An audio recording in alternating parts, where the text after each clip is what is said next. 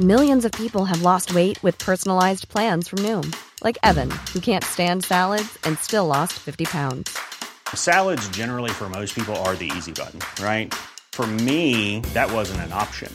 I never really was a salad guy. That's just not who I am. But Noom worked for me. Get your personalized plan today at Noom.com. Real Noom user compensated to provide their story. In four weeks, the typical Noom user can expect to lose one to two pounds per week. Individual results may vary. Bonjour Eberna, bonjour Chélise, bonjour Salut tout le Arnaud, monde. bonjour Naïmadi, bonjour Jenny, bonjour tout le monde, bonjour, bonjour Marielle. Arnaud, euh, bonjour Célise, euh, bonjour Cherno, euh, oh là là, bonjour Ciliane, euh, bonjour Bonjour les fables de la fontaine. Bonjour Man... Putain. Qui se souvient du meilleur Oui. nom de commu Mimi, merci beaucoup Ben merci de m'avoir... Oh Le mec crie. Yann Odus qui vient de m'offrir un abonnement à Fabien Laurent, le bâtard oui, hâte Fabien Laurent est maintenant abonné à ta chaîne. Hi Fabien Laurent, how are you Fabien Laurent? Bon, c'est une vieille vanne pour celles et ceux qui savent pas. Oui. Euh, je m'appelle Fabrice Florent. Oui. Il y a des gens qui se trompent sans arrêt. Et donc, euh, des gens parfois m'appellent Fabien Florent. Et ah, une fois, c'est arrivé, Fabien Laurent. Une fois non. Une Plus- seule fois. Plus que En vrai Le courrier après, à Fabien Laurent, il y en. Ah oui, mais je pense pas que les gens qui t'envoyaient du courrier à Fabien Laurent, ils étaient au courant de la vanne. Hein. Je pense pas qu'ils regardaient le Vlogmad et qu'ils se disaient je vais lui proposer un contrat, mais en mettant pas son vrai nom. Les, juste, les gens, ils ont juste retenu il y a deux prénoms. Mais euh, Ah. pas beaucoup plus. Fabrice, Florent, c'est pourtant le jingle de tes délicieux C'est vrai. podcasts. C'est c'est fait pour. Hein. Comment oublier? C'est vrai. Euh, quelle joie de retrouver Mimi et Fab. Bah, euh, ah, Mais nous, on se retrouve souvent. nous, on- oui. Mais, et dans vos oreilles, par Si Lan n'hésite pas à suivre Mimi parce que j'y étais chez elle euh, plus que de raison. Oui, puisqu'on a parlé beaucoup de succession, et puis de Ted Lasso Ah, aussi. ça y est, ton chat est complètement con. Ouais, mon chat vient de faire un prout, donc il est en train de courir partout dans l'appart euh, As God Intended. Et, euh, et puis on a un podcast ciné qui s'appelle le Film Club, qui sort tous les dimanches, où un dimanche sur deux on vous parle d'un film qu'on aime voir et revoir, et fait. un dimanche sur deux on vous dit on va vous parler de tel film la semaine pro, comme ça vous avez le temps de le voir, parce que c'est Oui. full spoiler. hein. Euh, donc voilà, nous on se voit pas mal. Mm. Et puis maintenant on se retrouve sur ta chaîne. Et je suis trop content. Et On les gens te retrouvent sur ta chaîne surtout. Incroyable. Parce que c'est pas comme si entre temps t'avais fait des lives hebdomadaires solo. Non. I'll be back à la rentrée, je vous promets. Pourquoi t'as lâché un peu euh, Twitch? Euh, parce que je voyais plus l'intérêt. Ok. Voilà. Et tu retrouves donc un intérêt. Oui. Puisque Tôt à la tard. rentrée, le retour de Fabrice sur Twitch, vous l'aurez Voilà. noté. Et effectivement, vous avez vu, j'ai des bonnettes de micro avec mon logo. Ouais, en vrai, je suis un peu jalouse. Je suis là. Je pense que je vais investir euh, pour des bonnettes euh, brandées. Ouais. Les fabuleux. effectivement, Est-ce que vous avez remarqué mon logo? C'est mon nouveau logo. Est-ce que est-ce que tu avais capté qu'il y avait deux F? Parce que y je suis un peu typo euh, graphisme, quoi. les gens qui les gens qui l'ont euh, qui l'ont pas et qui le découvrent, ils vont comme le logo Carrefour, c'est là. Ouais. Oh Oh, comme l'ours sur la montagne dans Toblerone. Oui, c'est vrai. Putain, oui, c'est vrai. Oui, il y, a un- il y a un ours. Hello Benjamin. hello Salut Benjamin. Bonjour hello tous les gens qui viennent et qui découvrent le, le chat pour la première fois, ça fait plaisir. Bonjour. Oui, trop cool. coucou. Bon donc, Oui. ça fait trois ans. euh, la semaine passée, c'était le 16 juillet. Je l'ai vu arriver. Je me souvenais plus de la date exacte, tu sais, euh, parce que moi j'ai la date de la vente de Mademoiselle qui est le 9 euh, officiel où Oui. j'ai signé les papiers. Oui. Euh, mais on a mis une semaine avant de la- avant de l'annoncer officiellement et de l'annoncer au monde, ce qui était un peu la vraie annonce finalement. Oui. Euh, et l'autre jour, dans, dans mon Insta, m'est repopé. Euh, eh bien, il y a trois ans, voici le post que tu postais. Alors, en plus, j'avais posté une photo avec mes veuches. Oui, bah oui. c'était Pour la postérité. période, euh, c'était après la période Vush. C'était Non, c'était pendant. C'était pendant. Ouais, Ouais, c'était ouais. vraiment une photo que j'ai faite le jour même. Incroyable. Incroyable. Euh, voilà. Mille têtes, mille ambiances pour Fabrice Florent au Si fil de vous- ces années de si vous Mademoiselle. n'avez pas euh, cette photo, euh, je vous mets un lien dans les dans, dans, hein, dans le chat, voilà.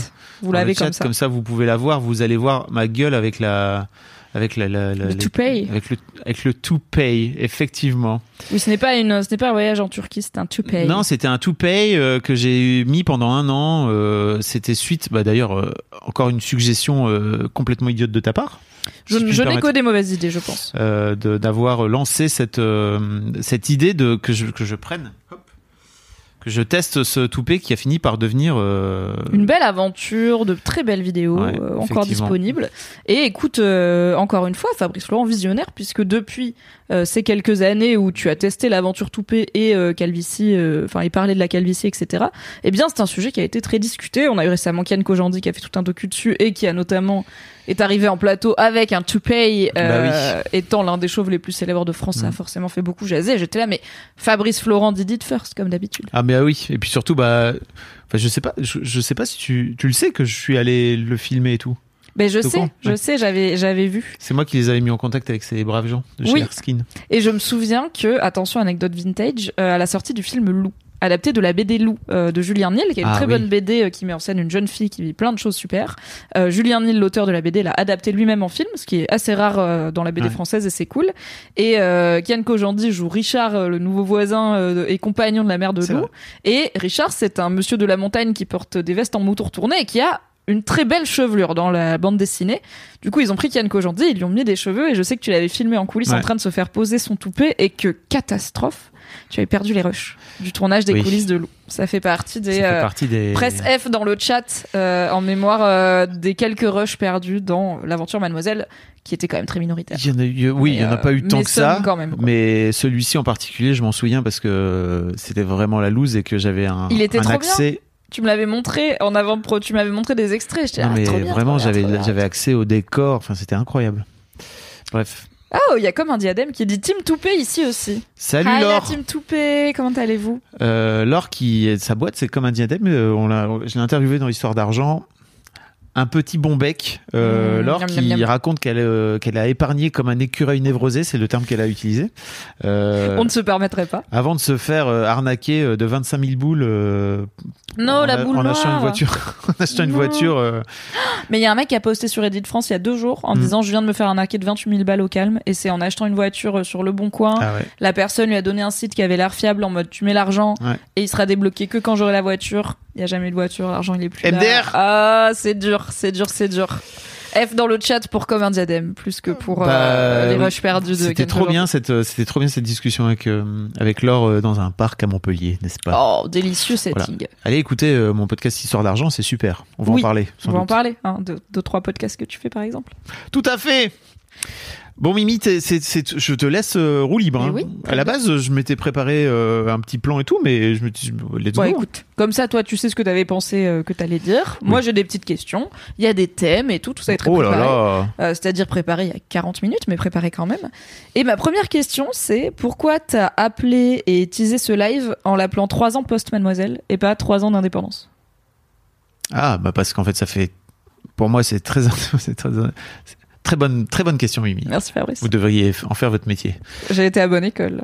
Euh, Une formation est disponible, on va. Alors déjà, euh, il y a plusieurs trucs. C'est que je sais qu'il y a pas mal d'anciens salariés qui ont beaucoup surfé sur qu'est-ce que je fais après Mademoiselle.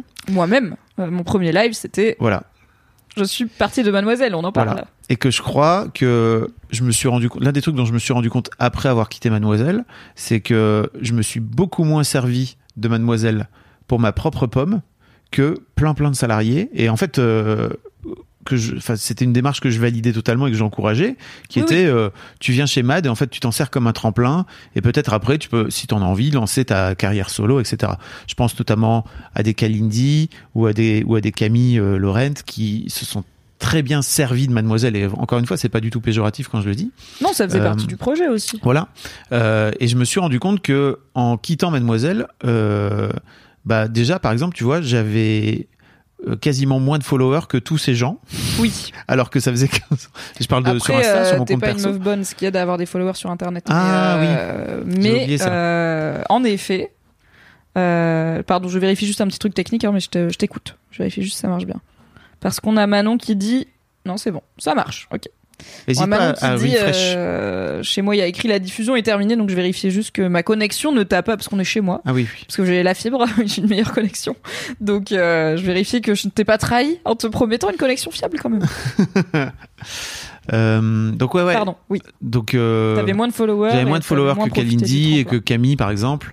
Et c'est vrai que c'est un truc où que j'avais jamais pris en compte pendant tout ce temps-là. C'était ma vie après Mademoiselle. Et même au moment de quitter Mademoiselle, je crois que j'aurais pu si je m'étais bien démerdé, parce qu'en fait, en vrai, je savais depuis longtemps que j'allais quitter, depuis à peu près le mois de janvier, on va dire. Oui, euh, vendre une entreprise, ça se fait pas en Oui. deux jours, c'est pas une démission. Et, euh, et parfois, on vend une entreprise et on reste Oui. pour au moins assurer une transition. Toi, tu savais depuis un moment Moi, que t'allais partir, partir. je voulais retrouver, je voulais trouver un vendeur qui allait me laisser partir. C'était Un un, peu mon, un acheteur, pardon, qui allait me laisser partir.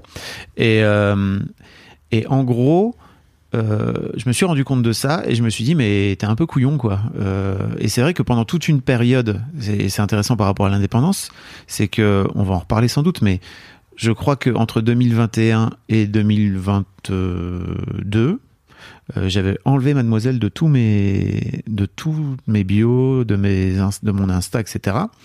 Euh, parce que je voulais en faire un, je voulais, je voulais devenir moi, tu vois. Ouais. Et j'avais un peu besoin, voilà, j'avais un peu besoin de couper ce truc euh, et pour finir par le réembrasser de façon beaucoup plus tranquille et naturelle. Où aujourd'hui, je crois que j'ai mis un truc du genre euh, fondateur de Mademoiselle euh, entre 2005 et 2020, quoi, tu vois. Euh, et ça fait effectivement, je sais que pour moi, trois ans d'indépendance, ça veut pas forcément venir dire, ok, en fait, j'ai monté ce truc-là, et je sais qu'il y a encore aujourd'hui plein de gens qui découvrent que c'est moi qui fondais Mademoiselle Ah, yes. et, euh, et que Mademoiselle est très connue et que je le vois d'autant plus. Je crois que je m'en rendais beaucoup moins compte quand j'y étais en fait. Euh, Bah, c'était ton taf, ton quotidien, tes Ouais, de tête aussi. en fait, c'est pas un truc. Comment dire Je crois que tous les gens que je rencontrais, ils étaient dans le giron et ils savaient que j'y étais. Là où aujourd'hui, en fait, aujourd'hui, je suis plutôt connu pour les podcasts ou pour ce que je fais.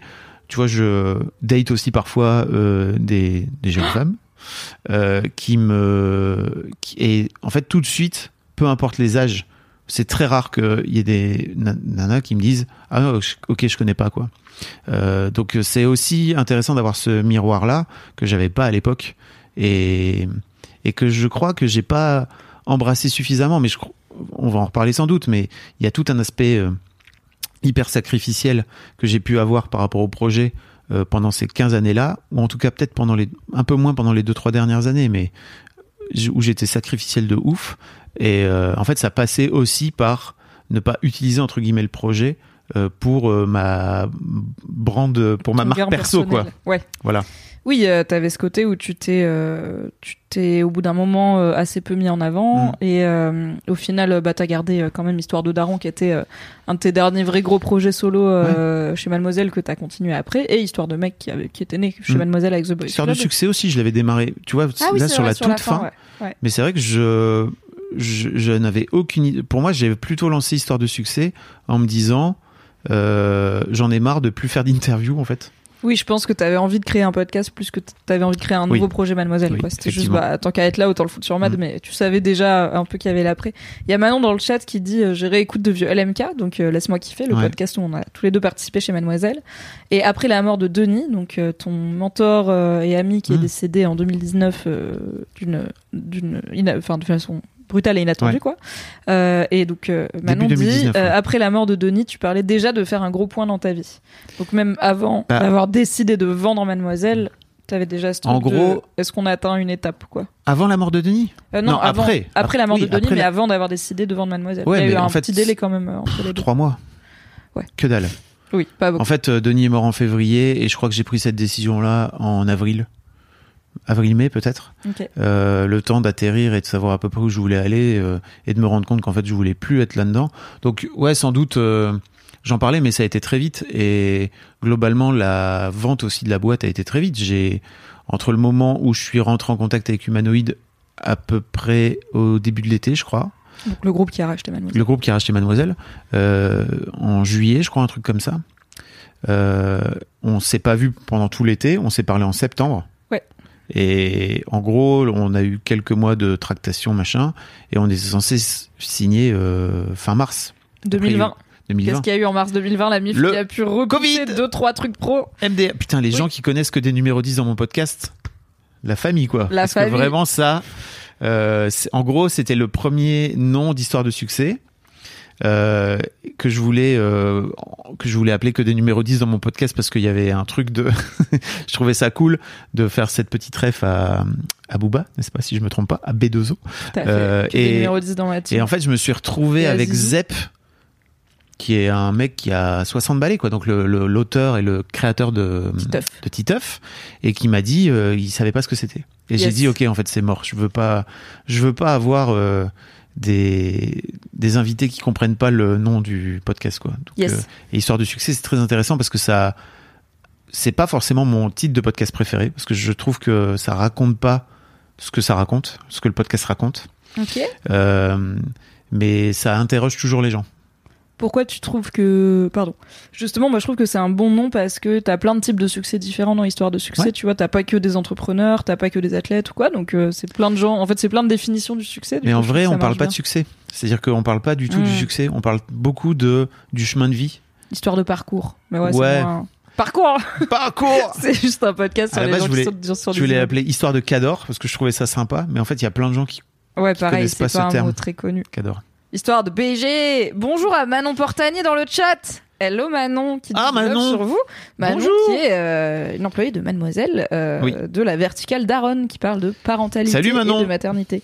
Hello Manon du love sur toi. Ah oui. Euh, Bonsoir, Madame coup, oui. Première fois dans le podcast, dans le chat, pardon. C'est cool. Oui, bonsoir et bienvenue. Euh, Puisqu'on en parlait. Il y a comme un ouais. diadème qui dit justement beaucoup de gens aujourd'hui ne te connaissent pas de Mademoiselle, je pense. Moi, je t'ai connu via les podcasts. Oui, mais je crois que tu connaissais euh, Mademoiselle, à mon avis. Yes, mais tu savais pas que Voilà. le mec qui fait les podcasts que t'aimes bien, c'est le fondateur de Mademoiselle. Du coup, bah écoute, j'avais une question qui est est-ce que maintenant quand tu parles, tu, est-ce que maintenant quand tu te présentes professionnellement notamment, tu parles de Mademoiselle et si oui, comment? Bah, je me présente comme euh, le, comme le mec qui l'a fondé, parce qu'en fait ça, ça, on me l'enlèvera jamais quoi. C'est moi qui l'ai fondé, qui l'ai créé euh, et qui l'ai dirigé pendant 15 ans. Et en gros, je dis ça, je dis souvent, euh, je suis fondateur et je suis le fondateur de Mademoiselle et je l'ai dirigé pendant 15 ans avant de le vendre en 2020 et de produire mes podcasts indépendamment. Et donc la réaction que t'as généralement, c'est euh, des gens qui connaissent déjà Mademoiselle? Bah, T'as pas besoin de oui, faire les bases? a- Bah, ça, on parle beaucoup aussi de on est dans nos bulles et tout. Moi, Ouais, je ouais. sais la puissance de frappe qu'a eu Mademoiselle où il y a un moment où, selon les, mé- les, les trucs de métrique d'audience Mhm. des sites web et tout, quasiment toute la cible, à savoir les jeunes femmes françaises de Mhm. 18 à 30 ans, avaient lu Mademoiselle au moins une fois dans le mois. quoi. C'était vraiment des chiffres débiles de on a saturé le marché euh, qu'on visait finalement. Mhm. Donc il y a cette bulle là qui est énorme hein, de jeunes femmes qui avaient cet âge là dans ces années là. Mais euh, bah, je me dis, tu dois parler à plein de mecs, euh, tu vois, des mecs de. Est-ce que Zep il connaît Mademoiselle? Je sais pas, c'est un mec de 60 ans, tu vois. Peut-être, peut-être pas, je sais pas. Bah si, tu vois, c'est très marrant parce que j'ai interviewé Olivier Bourdeau, qui est l'auteur de En attendant Bojangles, là, donc euh, best-seller internationalement reconnu. Euh, le mec a été adapté, etc. Et, euh, et en fait, euh, donc il a 40 euh, balais, je crois. Olivier, il est très très loin d'être dans la cible. Et, et en gros, quand on quand on me l'a présenté, quand, il, quand, quand je me suis présenté à lui et que je lui ai dit, bah, en fait, je suis le fondateur de Mademoiselle, il a capté tout de suite, il savait que c'est ce que c'était. Et après, il a googlé pour voir si on parlait de lui dans Mademoiselle et il a vu que Kalindi avait fait un article sur son, l'un de ses derniers bouquins qui s'appelle Florida, euh, où, où elle l'avait mis dans, euh, genre, les meilleurs bouquins de l'année, quoi. Ah, ça va, ouf. était là, putain, ils ont, de- ils ont du bon goût chez, Ils ont du goût chez toi, hein, chez Mademoiselle. J'étais là, oui, bah, c'est, c'est Kalindi, quoi, c'est normal. euh, Elle a du goût. Elle a du goût. Oui, clairement. C'est quoi ton rapport à Mademoiselle maintenant avec 3 ans de recul, euh, 15 ans du coup de, de boîte Euh, une boîte qui, que pour rappel, t'as vraiment lancé à la base solo dans ton grenier, donc un vrai Mhm. projet de start-up euh, qui est resté longtemps indépendant aussi. C'est quoi ton rapport à, pas, enfin, ouais, à Mademoiselle maintenant, à cette aventure, à ce que le média a été, à ce qu'il est euh, Comment tu te Euh, places? c'est large comme question, mais Hiring for your small business? If you're not looking for professionals on LinkedIn, you're looking in the wrong place. That's like looking for your car keys in a fish tank. LinkedIn helps you hire professionals you can't find anywhere else, even those who aren't actively searching for a new job but might be open to the perfect role. In a given month, over 70% of LinkedIn users don't even visit other leading job sites. So start looking in the right place. With LinkedIn, you can hire professionals like a professional. Post your free job on linkedin.com/people slash people today. Hum, en gros, euh, c'est vraiment un. En fait, c'est une partie de ma vie énorme. Tu vois, c'est vraiment euh, 15 ans de ma vie et aujourd'hui j'en ai 45. Donc c'est un tiers de mon existence, quoi. C'est un truc de ma boule. Euh, c'est aujourd'hui, c'est un projet sur lequel euh, je me suis donné corps et âme. euh, dans lequel j'ai vraiment mis, je crois aussi beaucoup de mon âme. Euh, et quand je dis ça, c'est très, à la fois très positif, mais aussi j'y ai un peu laissé de mon âme. T'as peut-être mis un peu trop, ouais. Ouais. Euh, où j'ai j'ai eu un pro. En fait, euh, je crois que l'un des trucs que je que je que j'ai fait en lançant ce projet, c'est que je comptais y mettre euh, de la. Pour moi, c'était un projet qui avait tellement de sens en fait qu'il fallait tout donner dedans et que c'était pas possible de ne pas tout donner pour Mademoiselle. C'est souvent, euh, voilà, quand tu fais un projet qui a du sens, qui est, qui a un côté un peu faire le bien, tu vois, faire du monde un endroit meilleur. En tout cas, c'est l'ambition que t'as.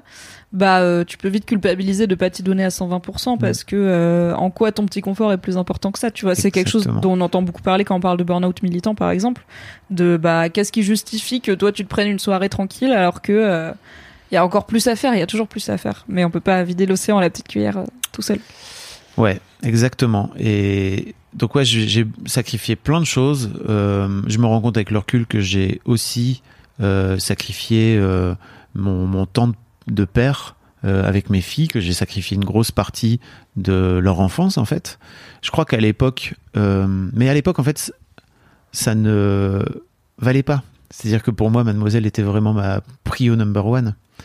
Et c'est un- c'est une discussion qu'on a eue avec ma fille, euh, ma deuxième fille aujourd'hui, qui a 15 ans. Euh, Je crois qu'elle a du mal à l'entendre encore. Pour elle, c'est compliqué. Elle a un peu cette sensation euh, que je l'ai abandonnée. Et je le comprends. Et en fait, je me suis, m'en suis excusé. Je lui ai aussi dit que c'était hyper important pour moi de le faire à l'époque et en fait de, de tout donner pour ce projet parce que je, je considère. Et donc, en gros, pour, pour celles et ceux qui savent pas, mais j'avais des bureaux à, à Lille. Euh, D'ailleurs, tu étais dans les bureaux à Oui, Lille quand tu es arrivé en 2012. 2012. Par Euh, l'époque. et la même année, je crois, euh, j'ai ouvert des bureaux à Paris. Ça faisait, euh, en vrai, ça faisait 4 ans, 3 ans, 4 ans que j'étais vraiment en train de réfléchir à, même plus, je crois. En vrai, depuis 2007-2008, je me disais, faut y Sachant que le magazine est né en 2005. Ouais. Mais toi, t'étais déjà beaucoup à Paris pour tout ce qui était business, commerce, je faire grandir la boîte et tout. Et du coup, bah, ça a créé aussi un problème de, euh, parce qu'à l'époque, t'étais rédac chef. Et en fait, t'étais au four et au moulin, t'étais rédac chef Mm. et PDG et directeur commercial et tout. Et t'étais toi-même déjà beaucoup à Paris. Donc oui, l'étape logique d'ouvrir des bureaux à Paris, elle s'est présentée, euh, ouais, en 2013. Je sais que j'ai fait un an à Lille et après, euh, il Ouais. y avait littéralement plus que moi dans les bureaux à Lille Ouais. et j'étais là, bon. on Et, ferme, hein. et j'avais attendu parce que je, je n'avais pas envie, en fait, de quitter euh, ma vie de famille et de. Je me souviens que l'un des trucs les plus durs au départ, c'était de pas faire mon bisou du soir à mes filles et d'aller leur lire une, une, une histoire parce que c'était un truc que je faisais. Parce que du coup, t'étais à Paris trois jours par semaine. Ouais, j'étais à Paris trois euh, jours par semaine. Genre euh, mardi, mercredi, vendredi, Ouais. jeudi, quoi. Euh, donc t'étais là, notamment les week-ends et tout en famille, mais euh, mais oui, il y avait. T'étais Bah, plus avait- là tous les jours, quoi. Voilà. Et je sais que ça a été un peu dur pour elle au départ, mais euh, je crois que j'étais pas du tout prêt à l'entendre et que je voulais surtout pas l'entendre. Euh, et que il y avait aussi une euh, vie qui s'ouvrait à moi, euh, euh, à- parisienne, on va dire, où c'était des opportunités de maboule pour la boîte et aussi pour moi en termes de découverte, de rencontres, de gens, etc. Ouais, de moments de vie chouettes, quoi. Ouais, euh, qui compensait un peu euh, ce truc quoi. Mais c'est sûr que ce que je disais à ma fille, c'était que c'était hyper important pour moi de le faire à l'époque et de cocher cette case là. Et en fait aujourd'hui, j'ai vraiment la sensation d'avoir coché une case euh, de réussite professionnelle qui est en fait au top. Je crois que je m'en rendais pas compte sur le moment. aujourd'hui, je me rends plus ça va, plus je me rends compte de OK, t'as quand même créé un truc qui est mouse quoi. Tu te rends plus compte maintenant de l'ampleur qu'avait Mademoiselle et Ouais. de l'ampleur de ce que t'as créé. euh, Ouais. Bah ouais, je comprends. Bah on en avait parlé dans ton histoire de succès, je Oui, crois. Enfin, un où, euh, oui, où c'était une bonne discussion aussi sur à quel point Mademoiselle ça, ça a représenté, et ça continue à représenter beaucoup pour beaucoup de monde. Donc le pari de faire quelque chose qui a du sens et qui fait du monde un endroit meilleur, je pense qu'il est réussi. Mm. Et pour toi aussi, tu vois, ça a aussi guéri euh, des, des, des petites blessures, etc. chez toi. Donc, euh, donc ouais, tu peux, tu peux être fier, je pense. plein plein de choses.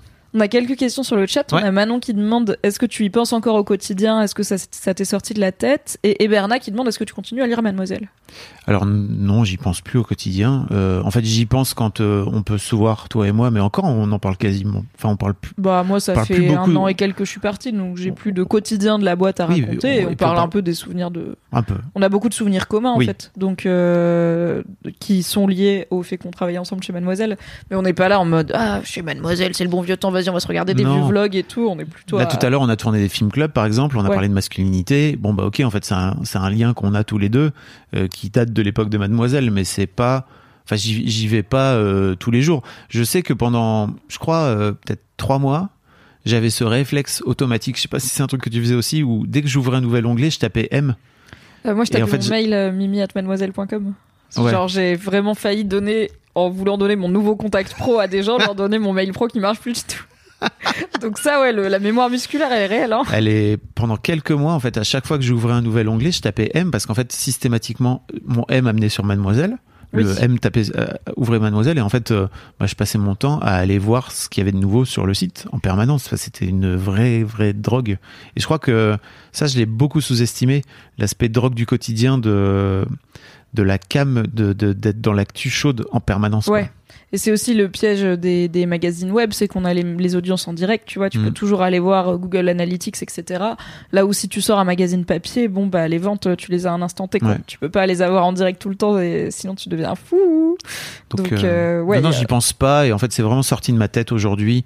C'est plus un truc. Enfin voilà, j'en parle quand euh, parce que ça fait partie de mon histoire. Je pour le coup, je crois vraiment que j'ai fait la paix avec ça par rapport à euh, peut-être pas l'année passée, mais 2021. Euh, et est-ce que je continue euh, à le lire, c'est ça? Ouais. Au quotidien? Euh, Non.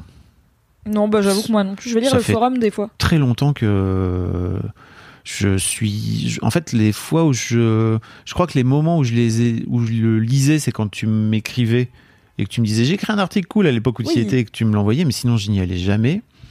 Et euh, de temps en temps, quand j'y vais, c'est plutôt pour retrouver des vieux trucs que j'ai pu faire ou écrire euh, en référence, où je vais plutôt euh, les liker. Mais sinon, je je vais pas lire Mademoiselle au quotidien. euh, non, non, plus du tout. Enfin, ça, ça, ça m'intéresse plus en fait. Bah du coup bon, on va y répondre quand même, mais je pense que la question est évidente parce qu'il y a euh, Neymadel qui demande si on te demandait de revenir reprendre Mademoiselle, est-ce que tu reviens ou est-ce que tu as tourné la page de manière définitive? Façon Steve Et Jobs. cela dit, il y a une différence entre euh, je le lis pas, ça m'est sorti de la tête et What if you could do it again, tu vois? Et c'est Retour le chef et tout ça, tu vois. Euh, alors je, je crois je crois pas que je le ferai. Je crois pas qu'on me le proposerait non plus. Euh, en fait, euh, je le remonterai jamais et je le redirigerai jamais de la façon dont je l'ai dirigé euh, parce que j'avais tout sur les épaules quoi. Euh, et ça, c'est un truc que je veux plus jamais faire dans ma vie. Yes, on va en parler, je pense. J'ai deux trois questions sur le sujet. Oui. On a Manon qui dit pour moi, euh, Mad c'était une chaîne YouTube qui expliquait la vulve et les MacGyver. C'était aussi ça, Mademoiselle. C'était beaucoup de choses, Mademoiselle. Ouais, c'est clair. C'était, c'était, pour le coup, c'était très polymorphe. Et bah, je voyais quelqu'un tout à l'heure, tout à l'heure, quelqu'un parlait de LMK. Je crois que pour plein de gens, euh, Mademoiselle, c'était aussi LMK et que LMK. Oui. C'était marrant parce que je m'étais retrouvé dans un, j'étais allé en Inde en 2017 là, dans le cadre de ma thérapie, etc. Et euh, c'est marrant parce qu'il y a une nana de, je sais pas, 50, 55 balais, qui était venue avec sa fille, qui avait donc 20 ans. Et tu vois, de fil en aiguille, on, on- J'arrive pas à imaginer aller à 20 ans en Inde en thérapie avec ma Délire. daronne, mais incroyable vie. Bah, hein. c'était une, euh, c'était, en fait, je trouve, j'ai trouvé ça cool parce que c'était une expérience euh, mère-fille euh, trop chouette, quoi. Euh, je crois que pour elle, c'était vraiment très chouette, pour les deux d'ailleurs. Euh, et, et en fait, euh, je raconte à cette fille que j'ai monté ce truc qui s'appelle Mademoiselle et tout, et tu vois, je me dis bon, peut-être que tu connais, et elle me dit ah ouais, c'est la chaîne YouTube. Je fais ah bah non, c'est, enfin oui, c'est une chaîne YouTube, mais non, avant tout c'est avant tout, c'est un site internet, tu vois, Oui, mademoiselle.com. média, Il y a plein d'articles et tout. Elle me disait, connais pas, moi, j'ai juste la chaîne YouTube. Et ça m'avait fait marrer qu'elle ait jamais pensé, tu vois, à taper mademoiselle dans Google, surtout qu'il y avait plein de liens. Enfin, dans la chaîne YouTube, il y avait des Pour liens parler, on régulièrement. faisait référence à des sur le site, quoi. C'était pas un marrant. secret, le fait qu'il y ait un magazine derrière, on. Mais il y a aussi, bah, on, Mademoiselle est aussi un, un média web qui a vécu le shift du, du web écrit au web Mhm. très vidéo et je pense qu'il y avait juste des gens que ça intéresse il y a- des gens que ça intéresse pas de lire des articles Ouais, tu vois et sûr. qui euh, ne consomment que de la vidéo Mhm. tard à l'époque sur YouTube mais maintenant euh, sur Twitch coucou sur TikTok etc. on a tout eu on a eu euh, des gens qui m'ont dit ah tu travailles chez Mademoiselle donc euh, ta chef c'est Marion Seclin et tout. J'étais là mais elle est même pas employée de Mademoiselle de quoi on parle? Parce que Marion était freelance pour Mademoiselle donc bon. On a eu tout et n'importe quoi en termes de c'est un truc tellement protéiforme plus bah les magazines web tout le monde connaît pas exactement comment ça se passe Mhm. et tout que euh, oui tout, les gens avaient tous c'est un peu comme tu sais cette fable de il y a trois aveugles qui sont face à un éléphant et euh, ils savent pas à quoi et on leur dit c'est un éléphant ils sont là je sais pas ce que c'est un Mhm. éléphant. Et du coup bah pour le savoir ce que c'est ils le touchent. Et il y en a un qui touche un pied et qui dit ah bah c'est quelque chose c'est comme un gros pilier euh, très solide. Il y en a un qui touche la trompe et qui dit mais non pas du tout c'est comme une liane hyper souple. Et un qui touche euh, l'oreille et qui dit mais non c'est une grande aile de cuir. Et du coup personne ne sait à quoi ça ressemble un éléphant. Voilà. Si tu prends euh, Mademoiselle par LMK par la chaîne YouTube euh, par les Ah. récaps rigolos par les articles de cul par les recettes de cuisine par les articles d'actualité par tout ce que tu veux Et en fait, c'est, je me rends compte aujourd'hui à quel point cette, euh, ce côté protéiforme et foisonnant, etc., me ressemble de ouf en fait. Et que, mais je m'en rendais pas compte sur le moment. C'est juste, euh, c'est un truc que j'insufflais euh, dans la boîte de façon extrêmement, euh, je crois, naturelle, où j'allais Oui, aussi bah, t'es chercher des gens qui adoraient ça, tu vois. bang le- bang bang ça, ça Voilà. brille quoi J'allais chercher des gens qui adoraient. euh, c'est très marrant parce que pour moi, c'était important de de pouvoir faire des trucs que tu. Si jamais tu pouvais faire des trucs, fallait le faire, quoi. Tu vois, du genre. euh, Oui.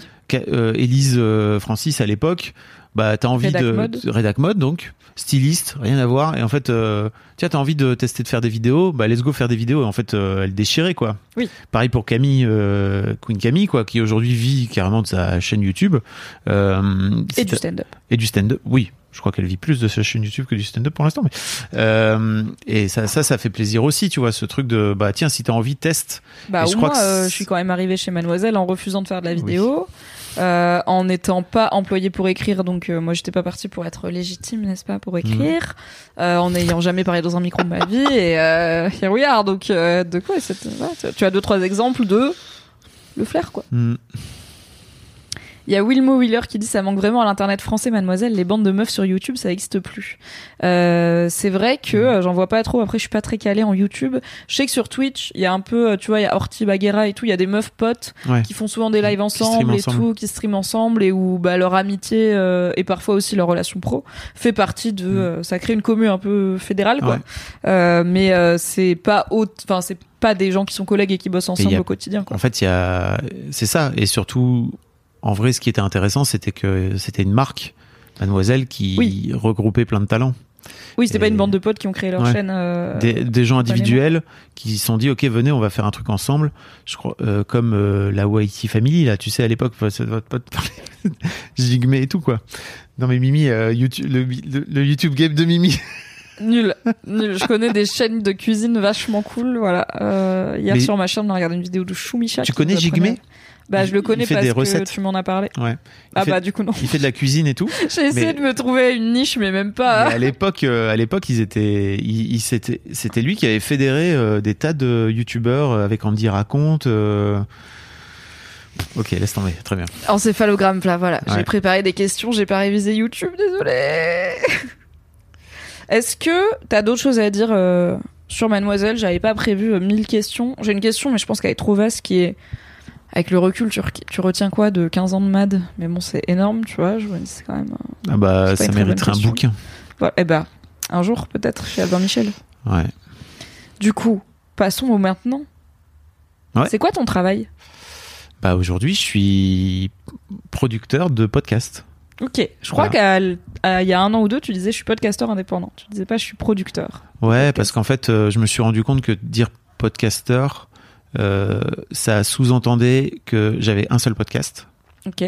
et que je me suis rendu compte que en disant producteur, déjà, alors c'est marrant parce que il faut aussi souvent que je précise que je produis mes propres podcasts. Oui. Parce producteur, il y a l'idée de toi, t'es pas au micro, mais tu Voilà. produis des gens qui sont au micro. Ce qui est peut-être un truc que je ferai à un moment ou un autre, hein, tu vois, mais pour l'instant, c'est pas vraiment ma vibe. Euh, en tout cas, c'est une porte que je me laisse ouverte. Euh, mais hum, Fab Flow Prod. C'est le nom de ma boîte. Euh, de ma boîte. Oui, c'est vrai que c'est le nom de ma boîte. Et, mais ouais, aujourd'hui, je me présente plutôt comme producteur de mes propres podcasts et d'interviews. Voilà. Je, Yes. je, je dis ça parce que c'est globalement ce que je fais. C'est des podcasts d'interview, donc je dis que c'est ça. Est-ce que t'es content de ton travail? Est-ce que t'es heureux au travail? Alors, c'est marrant parce que je me faisais la réflexion justement euh, la semaine passée, euh, 16 juillet 2020, trois ans que euh, c'était c'était cool en fait de regarder un peu en arrière et de me dire que euh, c'était vraiment, en fait, c'était vraiment un virage très compliqué à- avec le recul, très très compliqué à prendre et que euh, Le En- virage de Mademoiselle à l'indépendance? le virage de Mademoiselle a rien. Parce qu'en fait, euh, je les, je sais pas trop, si, je pas trop si je l'ai dit, mais je savais pas du tout ce que je voulais faire après après Mademoiselle. Je me souviens très bien quand je vous ai annoncé que je vendais Mademoiselle tout début mars, parce qu'on était censé signer euh, fin mars. Dernière euh, réu euh, mensuelle, euh, souvent le premier mardi du mois. Je dis à tout le monde bon bah voilà, j'ai une annonce à vous faire. Je vais vendre et quitter Mademoiselle parce que euh, je veux faire autre chose. Sachant que quand même, pour préciser pour les gens qui se disent peut-être waouh, tu leur as dit un mois avant, là, les cadres, euh, c'est-à-dire moi et les directrices de département, on était au courant bien sûr depuis plus longtemps Mm. et euh, on avait pu préparer la suite, etc. avec Fab. Là, c'était juste l'annonce à absolument À tout le monde, y compris la stagiaire qui vient d'arriver, la graphiste, la dev et tout. tout Mm. le monde avait maintenant l'info quoi. Et je me souviens très bien qu'Alindy me croyait pas quand je lui disais que je savais pas ce que je voulais faire. Elle m'a dit mais tu vas faire quoi après? J'ai dit bah je sais pas. Elle m'a dit mais non mais c'est pas possible, tu veux pas nous le dire. Je dis non je sais pas. Kalindi, elle t'embrouille évidemment. Bien sûr que Kalindi m'embrouillait, c'est meilleure embrouilleuse. Euh, une relation très très intéressante avec Kalindi. Oui. Et, euh, et en fait, euh, je, je n'ai pas pensé à ce que je voulais faire après parce que c'était impossible pour moi de savoir ce que je voulais faire après tant que j'y étais. C'était vraiment impossible. Et surtout, c'était un trop gros saut dans le vide en fait. J'avais besoin de faire ce saut dans le vide avant de récupérer l'alien d'après. Oui, et rappelons aussi qu'on est en plein Covid, au début du Covid, euh, donc euh, c'est aussi dur de se projeter en général sur qu'est-ce que tu peux imaginer professionnellement euh, dans un monde où on sait pas combien de temps ça va durer cette Zumba et tout ça. Donc je pense que même hors Covid, t'aurais eu ce truc de j'ai Mhm. besoin d'être parti pour, pour décider ce que je vais faire après. Mais le contexte n'aidait pas non plus à se projeter dans l'avenir de façon très pas- précise. Quoi. Était pas facile. Euh, L'autre truc qu'on n'a pas dit, mais c'est que début 2020, euh, on s'est séparé avec euh, la, ma femme avec qui on était depuis 25 ans. Mhm. Donc ça aussi un sacré d'elle, mais tout ça est, de tous les changements. tout ça est très lié à la mort de Denis dont on parlait tout à l'heure. C'est que Oui. en 2019, ça me fait vraiment une sorte de wake up, de wake up call, comme on dit, de ok, il est temps d'y aller, il faut partir quoi. Oui, tu fais le point, comme tu dis, un gros point sur ta vie, Ouais. Euh, et c'est parfois là qu'on prend des grandes décisions. Ouais. Mais ouais, pour répondre à ta question, aujourd'hui, je suis vraiment heureux. C'est-à-dire que je me lève le matin et je suis content de ce que je fais. Non seulement je suis content de ce que je fais. euh, euh, là tout à l'heure, j'ai fait. aujourd'hui, j'ai fait deux interviews, un daron, une daronne. C'était ultra puissant. Je connecte avec des gens. en fait, je n'aime que ça. C'est-à-dire que je me suis rendu compte avec le temps que vraiment, moi, ce qui m'intéresse, c'est de me retrouver avec des gens et de connecter avec eux humainement, euh, Intimement, émotionnellement. intimement, émotionnellement, limite même spirituellement, tu vois, si tu veux y mettre un peu de ça aussi, il y a un vrai truc de. Il y a un truc d'âme un Il peu. y a des vois, invités avec qui je- vraiment euh, j'ai l'impression qu'on a des âmes connectées, quoi, tu vois, que on se parle d'humain à humain, tu vois, avec un grand H. Euh, et que et ça c'est vraiment ma zone où je suis dans le flow en fait. Vraiment, c'est très très rare Fab Flow. dans le Fab Flow. Euh, mais ouais, c'est très rare, tu vois, où je me retrouve dans des dans des interviews où je me sens euh, pas à l'aise, pas à ma place ou euh, pas en contrôle. Parfois, ça peut être bien aussi de pas être en contrôle, tu vois. Je, je suis très rarement, en fait, je dis ça, mais je suis très rarement en contrôle parce que j'ai pas de notes, je sais pas où je vais. C'est juste hyper. euh, c'est vraiment de l'impro. Mes interviews très souvent. Euh, Il y a Manon dans le chat qui demande est-ce que ça t'arrive les interviews qui marchent pas, qui prennent pas? Et je pense que c'est un peu de ça, c'est ce truc de ça prend pas des fois. Tu sens que la mayonnaise elle prend pas, Ouais. le, le courant il passe pas, la personne n'arrive pas à s'ouvrir ou toi t'arrives pas à l'atteindre et c'est genre. Et peut-être que pour quelqu'un qui écoute, c'est genre ouais, c'était une bonne interview, c'était intéressant. Et toi t'es là, non, une bonne Non. interview c'est pas c'était intéressant, c'est genre waouh, c'était une bonne interview de fou Ouais. quoi. Euh, ça m'arrive et euh, c'est l'occasion de placer euh, d'en placer une petite pour euh, j'en parle dans ma formation que j'ai créée là il y a quelques mois T'inquiète, j'avais des questions placement produit. ouais. où en fait ça m'arrive d'arrêter quand quand je sens que ça va pas mais pas de l'arrêter l'interview complètement de juste dire ok vas-y viens on fait une pause je sens qu'il y a un truc qui va pas prenons le temps d'en discuter si tu veux et tout et ça crée une nouvelle dynamique j'ai fait ça deux trois fois c'est très intéressant Par exemple, t'aurais aimé faire ça avec Alexandre Assier. par exemple voilà oui Vous pouvez googler euh, Fabrice Florent interview Alexandre Astier pour avoir le contexte de cette N'hésitez pas, j'en parle également dans ma formation. C'est un petit cadeau, voilà, que je vous offre. Euh, Enfin, c'est pas un cadeau puisque la formation est payante. mais- C'est un bonus. Voilà. C'est un bonus euh, pour avoir euh, payé. Mimi, combien de coupes de cheveux as-tu durant tes 10 ans chez Mademoiselle Putain. Beaucoup. Coupe et couleur, il y a eu Coupe énormément de choses euh, qui se sont passées. Il y a une, une question que je trouve très intéressante de Amilaya, c'est qu'est-ce que tu as fait les premières semaines quand tu ne savais pas encore ce que tu voulais faire? On revient tout petit peu en arrière, donc dans cet entre-deux où tu quittes Mademoiselle pour rien, des plaies à Kalindi Ouais. qu'est-ce que tu as fait? Euh, donc je suis déjà parti deux mois et demi en vacances, ce qui était complètement dingue. C'était mes premières vacances avec mes filles et en gros je les avais pendant euh, un mois pendant ces vacances-là. Euh, et après je suis parti euh, un mois et demi euh, de mon côté et c'était canon. Je suis rentré mi-septembre. Ça me démangeait un peu. Tu vois, fallait y retourner quoi. Ouais. Mais fallait y retourner pour faire je sais pas quoi. Euh, et en gros, j'étais reparti. euh, je crois qu'il y a, il y a Laure qui posait la question tout à l'heure, mais tu avais déjà des podcasts. Et en fait, je suis reparti Ouais. avec Histoire de Daron et Histoire de succès. Mais Donc, donc, ces ça, deux podcasts, quand tu dis t'es reparti, c'est-à-dire quand t'es parti de Mademoiselle, tu les as gardés en ton Ouais. nom, ils n'appartenaient pas au magazine, et tu pouvais les développer Voilà. ou les arrêter, en faire ce que tu veux. C'était des podcasts qui ont jamais été affiliés au magazine en tant que tel. Euh, je me souviens à l'époque où on a lancé Rocky, je trouvais ça cool de passer Histoire de Daron. le magazine annexe à Mademoiselle qui parlait de parentalité Voilà. avant de devenir une verticale de Mademoiselle qui s'appelle Daron maintenant. Sorry, je fais les notes de bas de T'as bien raison, mais euh, à titre personnel, euh, moi je voulais pas que ça s'appelle Daron parce que pour moi ça parlait pas que de parentalité et de paternité et de maternité, en fait. ouais. Pardon. Euh, mais ouais, quand j'ai lancé Rocky, je me trouvais que c'était une bonne idée de de glisser. Mais encore une fois, tu vois, j'avais ce projet qui était à moi et en fait je l'ai réinjecté dans le projet Mademoiselle. Euh, sacrifice total. Et en même temps, il y avait un côté, bah c'est tellement malin parce que ça vient apporter au projet Mademoiselle, quoi. Euh, quand euh, j'ai quitté, bah, on- il a fallu désolidariser euh, tout ça. Mais effectivement, j'avais déjà ces deux podcasts. Donc je me suis retrouvé assez rapidement à me dire mais c'est cool, je vais pouvoir lancer mes podcasts. J'arrivais un peu à les monétiser à l'époque, donc je me disais c'est bien, ça va me faire un peu d'argent et tout. Mais je me suis rendu compte que sortir deux podcasts par mois d'histoire de Daron et un podcast par semaine d'histoire de succès, bah, très vite, en fait, j'allais m'emmerder, en fait. Parce que par rapport au rythme de travail chez Mademoiselle, c'était Très peu. une goutte d'eau, quoi. C'était très light. Une très goutte d'eau. Et est-ce que tu t'es pas dit, euh, je vais, euh, alors sur, euh, entre autres sur tes conseils, je suis en train de lire La semaine de 4 heures Ouais. de Tim Ferriss, qui est un bouquin de coaching de temps de travail, je dirais, qui Mm. vise à travailler 4 heures par semaine tout en gagnant sa vie. Et et du coup, quand tu t'es rendu compte que publier tes podcasts, ça allait pas te prendre beaucoup de temps, est-ce que tu t'es pas dit, bah cool, mon temps de travail par semaine est, réduit et je peux faire d'autres trucs du reste de mon temps, tu vois Est-ce que tu t'es pas dit, ah bah j'ai tel hobby, telle envie, euh, tel voyage, tel bénévolat, tel machin. Qu'est-ce qui fait que tu t'es dit je vais taffer tu vois? Alors déjà, c'était le Covid encore. Ouais. Donc Oui, c'est vrai que c'était voyage et tout. très chiant parce que c'était tu pouvais pas voyager. Moi, j'avais prévu d'aller à New York euh, après la vente de Mademoiselle, mais pour aller voir mes amis, mais finalement, ça n'a jamais été possible. Euh, et en fait, je me suis assez rapidement commencé, j'ai commencé assez rapidement à me remplir mon agenda et à me rendant compte que c'était débile parce que c'était pas du tout ce que j'avais envie de faire, mais juste la peur du vide était incroyable. On va en parler un peu après, mais grosse grosse thérapie aussi depuis depuis trois ans.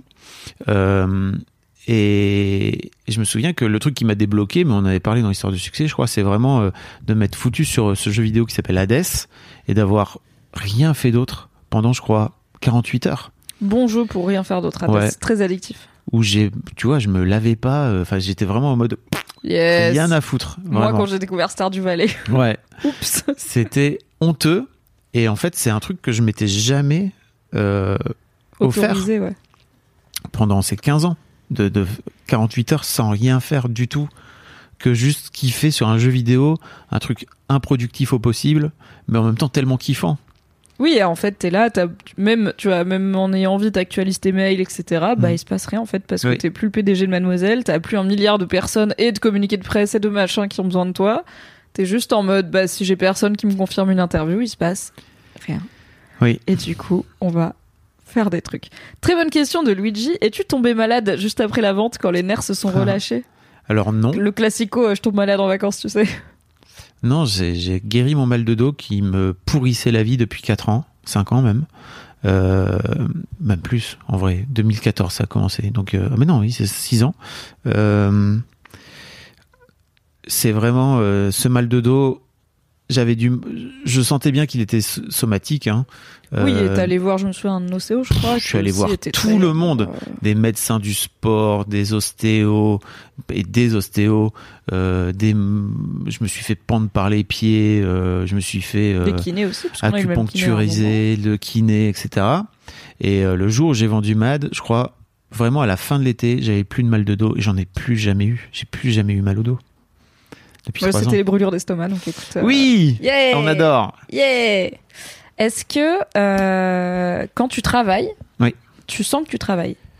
Parce que tu dis que t'aimes ton travail. Est-ce que t'as un mode travail et un mode pas travail? Est-ce que quand tu bosses, t'es en conscience que tu bosses? Euh,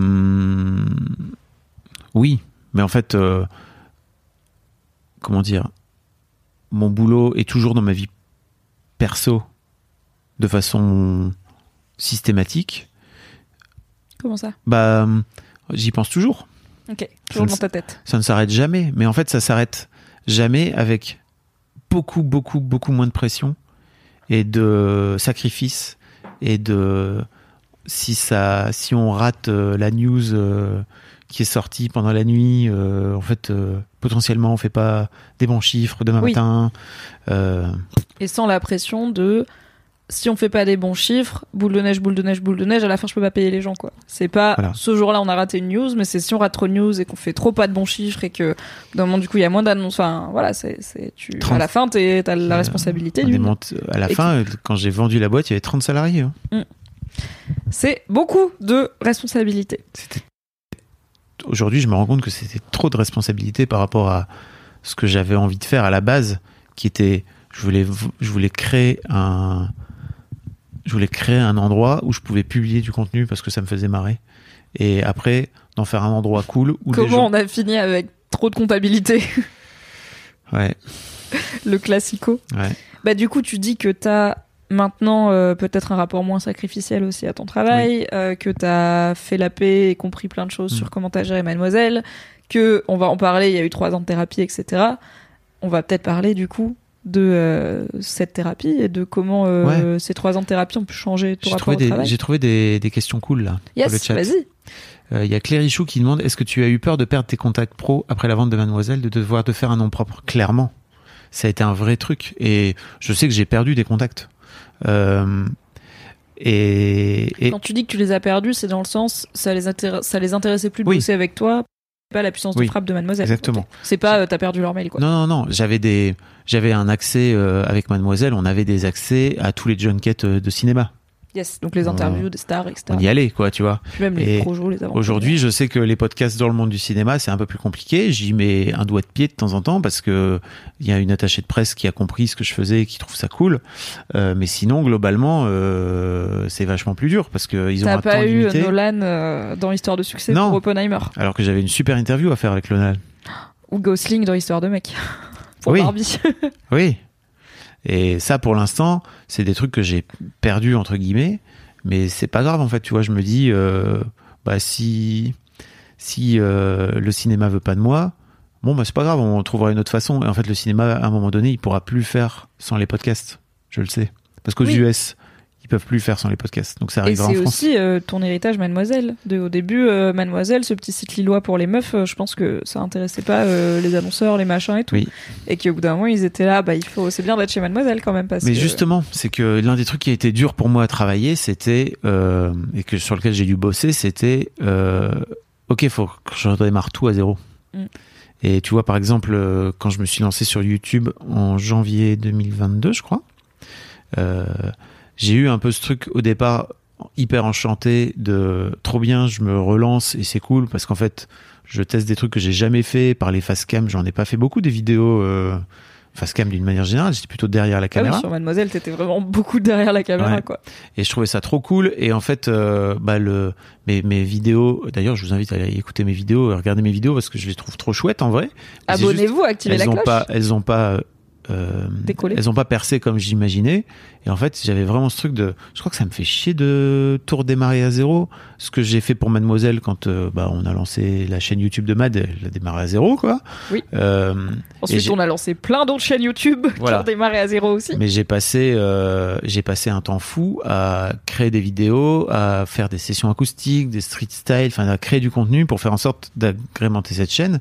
Et j'avais, tu vois, pour le coup, beaucoup moins la foi de le faire avec euh, mes contenus et de me dire, ok, genre, j'ai 40 et quelques balais là, est-ce que j'ai vraiment envie d'y retourner? Hmm, Non, pas tant en fait. Donc, à un moment donné où j'ai arrêté en me disant, peut-être j'y reviendrai, mais pour l'instant, c'est pas un truc sur lequel j'ai envie d'investir euh, du temps et de l'argent. Est-ce que c'est parce que le format et ou l'activité de le faire te parle moins, tu vois? Genre moi je sais que par exemple Ouais. que je suis pas sur TikTok parce que TikTok ça me parle pas et que euh, professionnellement ce serait malin pour moi de faire des TikTok, c'est une plateforme où je devrais être, mais euh, ça me broute d'en faire, le montage vidéo et Ouais. tout c'est des trucs qui m'intéressent pas et le format ne me parle pas. Ouais. Donc est-ce que t'es en mode en fait je suis un peu revenu de YouTube et tout et moi j'aime bien les podcasts, du coup je fais des podcasts.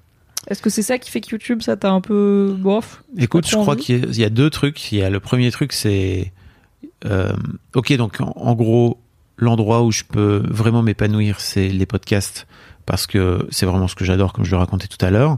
Euh, euh, J'ai pas encore trouvé de moyen malin de mettre de la vidéo dans mes podcasts sans détériorer l'expérience que j'ai du podcast, c'est-à-dire euh, là, tu vois, par exemple, on est obligé de se tenir droit. Oui. Parce qu'il y a une caméra. oui, oui. Bah, moi, je suis un peu mal assise, mais oui, oui, En on vrai- fait attention au fait qu'on est filmé. Voilà. En vrai, on regarde la caméra. En fait, c'est chiant. Euh, On... Oui, en vrai, tout à l'heure, on a tourné des podcasts, on était comme ça. Voilà, on était comme, ça, comme ça. On était à moitié avachis comme ça. Voilà. Et en, fait, et tout. et en fait, on en avait rien à foutre. parce que vous n'étiez pas vous là. soyez là, voilà.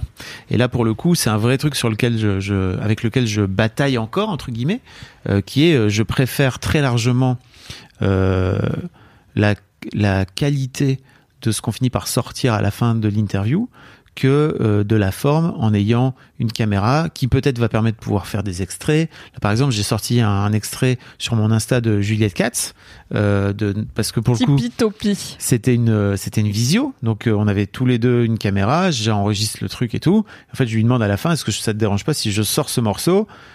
Mais ça se fait de façon naturelle. C'est à dire que de base on a déjà la caméra et tout et ça marche Euh, et j'ai pas mieux ou j'ai pas mieux avec elle c'est pas que une interview que t'aurais pu faire Voilà. sans, parce qu'elle était pas là. Donc, euh, Exactement.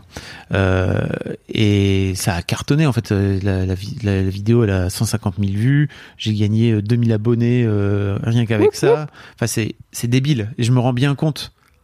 Ça me fait chier parce que je me rends bien compte à quel point ça permettrait de pouvoir faire connaître mes podcasts aussi et de pouvoir faire connaître le travail que je fais. Euh, donc je me, je me bagarre un peu avec ça. Et c'est l'une des raisons aussi pour lesquelles je me, je suis pas plus sur YouTube, c'est que j'ai compris que je suis encore en train de me battre un peu avec ça. Euh, et vraiment, je préfère, tu vois, tout à l'heure, là, j'ai interviewé une meuf qui, qui, dans Histoire de Daronne, qui me raconte une histoire très compliquée avec ses ados qui se sont, qui ont fait plusieurs euh, tentatives de suicide. Elle a les larmes aux yeux en permanence. C'est un truc vraiment dur.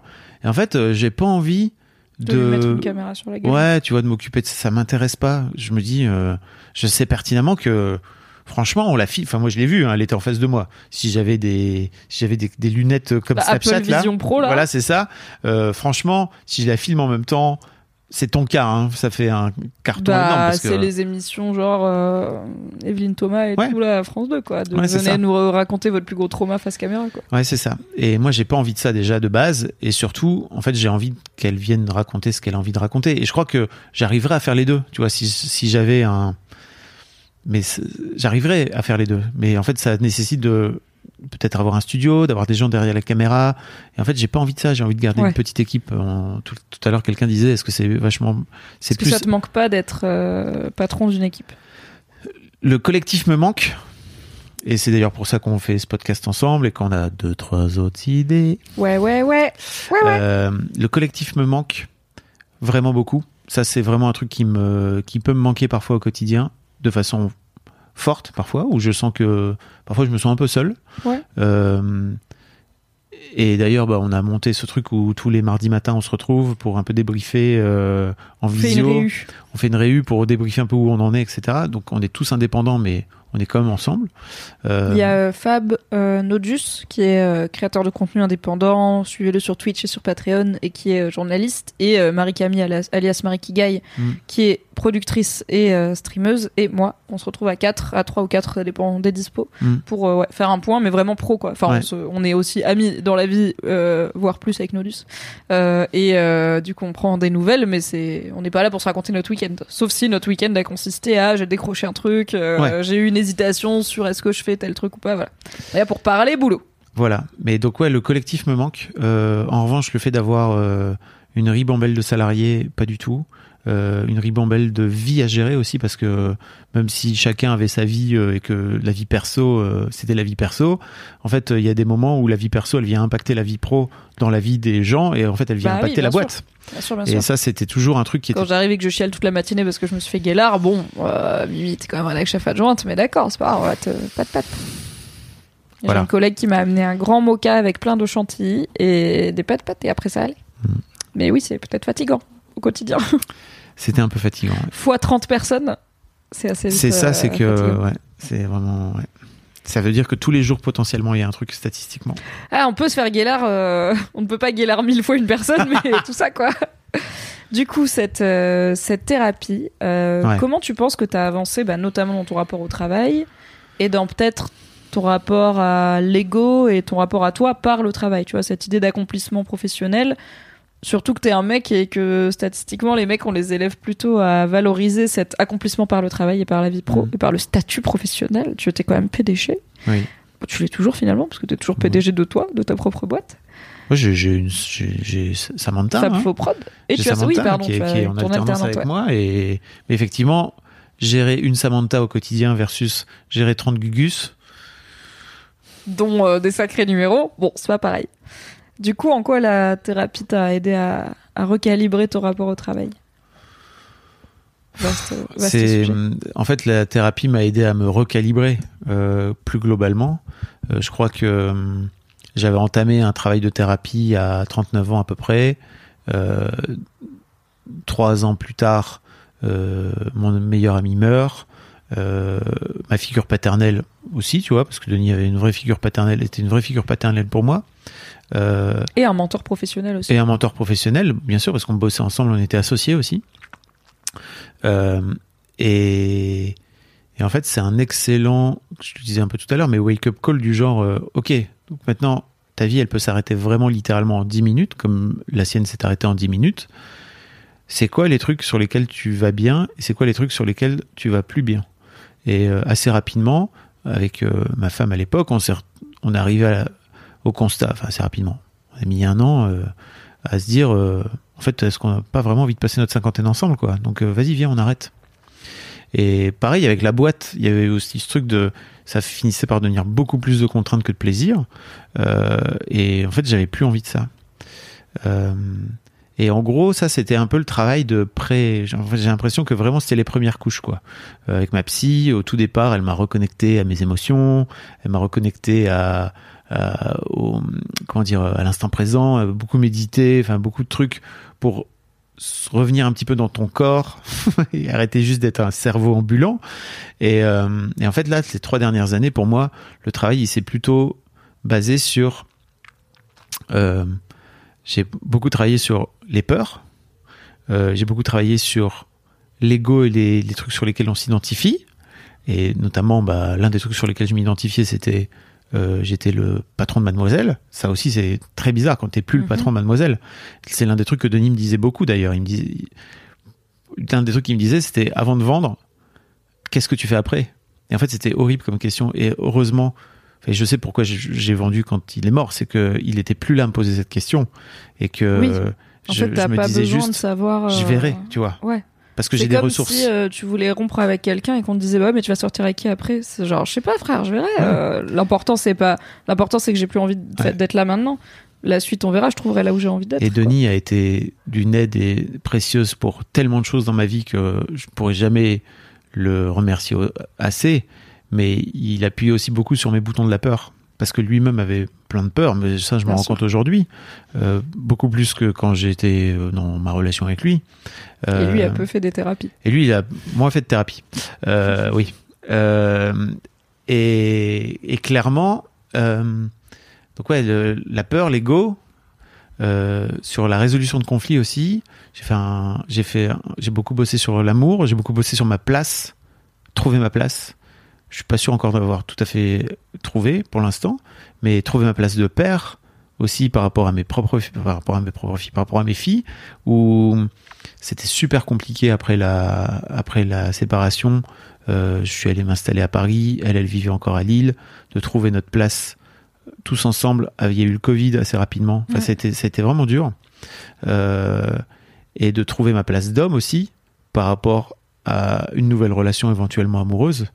Euh, et d'aller, d'aller chercher, d'aller creuser, d'aller venir vraiment taper au fond, vraiment de façon parfois dure, très très dure, sur euh, mes darons, ma daronne, euh, c'est quoi pour moi un lien d'amour? Qu'est-ce que, qu'est-ce que j'attends d'une relation?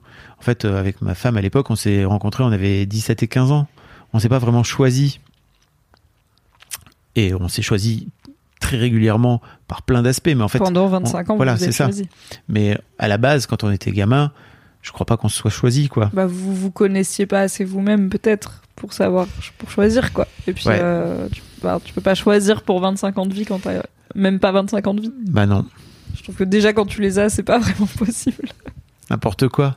Et je regarde tout ça avec beaucoup de d'amour et de bienveillance et de par rapport au chemin que j'ai au chemin que j'ai parcouru. Mais c'est vrai que ça a été trois années et notamment à partir de 2021 euh, où je me suis vraiment secoué le cocotier de euh, ok c'est quoi les trucs sur lesquels tu galères, c'est quoi les trucs sur lesquels tu butes? Et je suis allé au feu quoi. Vraiment, je suis, je me suis vraiment j'ai, je, je crois que je peux dire assez sereinement qu'en fait j'ai vraiment pété l'intégralité de mes de mes a priori et de, de plein de conceptions de ma vie que j'avais où je croyais que j'avais réfléchi mais j'avais pas réfléchi sous le bon angle. Parce qu'en fait une fois que tu une fois que tu vois la peur de façon un peu différente une fois que tu vois l'ego et la façon des choses sur lesquelles tu t'identifies et ta personnalité etc de façon un peu différente et que tu te dis ok maintenant on repart d'une page blanche c'est quoi le gars que j'ai envie d'être en toute liberté? Boulevard. C'est incroyable. euh, haussmannien euh, à naviguer, quoi. Est-ce que t'as en tête une, justement une, une peur, une galère que t'as réussi à surmonter dans ces trois ans euh, plutôt pro, pro a priori? Euh, Ça peut être perso. J'en ai une si t'en as pas. Donc, euh, perso pro? Non, plutôt pro. Enfin, on est plutôt dans un live sur ta vie pro. Après, Ouais, si tu veux me raconter une galère perso, ça m'intéresse. mais en fait ça fait c'est un peu la c'est un peu lié c'est que Forcément. j'ai beaucoup travaillé sur euh, ma blessure de rejet Euh, je crois que j'avais une grosse grosse blessure de rejet Donc, Et une blessure de rejet pour euh, le contexte. euh, blessure de rejet, c'est, bah, faut, faut- vous pouvez lire ce bouquin qui s'appelle euh, Les cinq blessures de l'âme, je crois, si je me trompe pas. Et en gros, la nana dit qu'on peut identifier cinq blessures euh, trahison, euh, rejet, abandon, injustice. C'est comme les péchés capitaux, il y en a toujours un qu'on oublie. Euh, ouais, euh, injustice. J'ai dit. Tu l'as dit, tu l'as dit. Injustice, Bah, achetez le bouquin, vous aurez le cinquième. Le cinquième, elle vous étonner. De Lise Barbeau, tout à fait. Euh, putain, mais pourquoi je l'oublie? Trahison, injustice, euh, Rejet. rejet, abandon. abandon. Voilà. Voilà, euh, lisez le bouquin pour le cinquième. Euh, c'est étonnant que je l'ai pas. Mais en gros, ça, on pourrait apparenter ça un peu un traumatisme originel, un truc comme ça. Ouais, c'est qui ça. fait que t'as une peur du rejet Ouais. ou que le rejet va t'atteindre énormément, quoi. Enfin, de façon Oui. disproportionnée par Oui. rapport à. C'est ça. Est-ce que ça va vraiment ruiner ta vie que Oui. cette personne te rejette? Bon, Oui. non.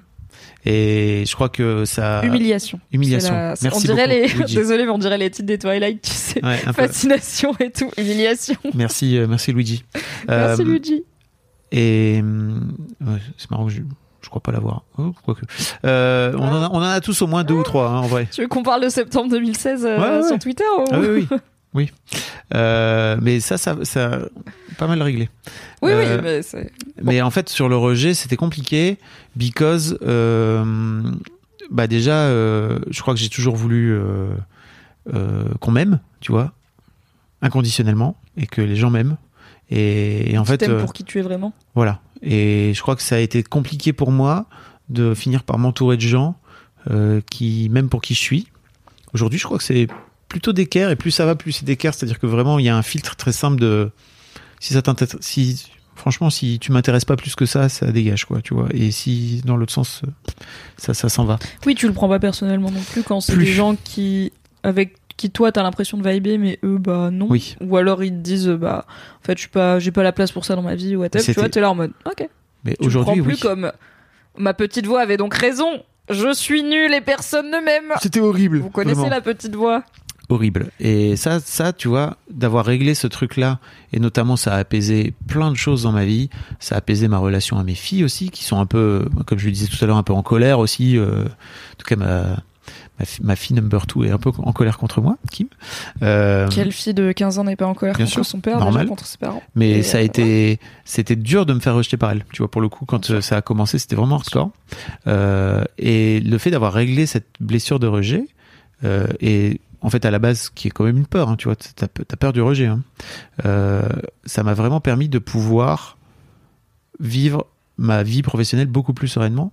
Je crois qu'à une période, j'avais toujours un peu en tête que euh, les gens qui me répondaient pas aux mails, euh, c'est parce qu'en fait euh, ils m'aimaient pas ou ils avaient lu un truc de merde sur moi. euh, C'est que c'était personnel quoi. toujours. Là aujourd'hui, je suis là, pff, qui même me suivent, tant pis pour ça. Alors quand on parle de ta plus peur du rejet professionnel, euh, t'es quand même indé, donc tu dépends aussi de l'argent que, que les fait. annonceurs ou quoi te payent. Comment tu concilies j'ai plus peur du rejet avec si tout le monde me dit non, j'ai plus d'argent par contre? Mais ça, ça fait partie des peurs que j'ai beaucoup travaillé sur l'argent. Ok. Peut-être. Ça m'étonne pas que tu poses cette question en revanche.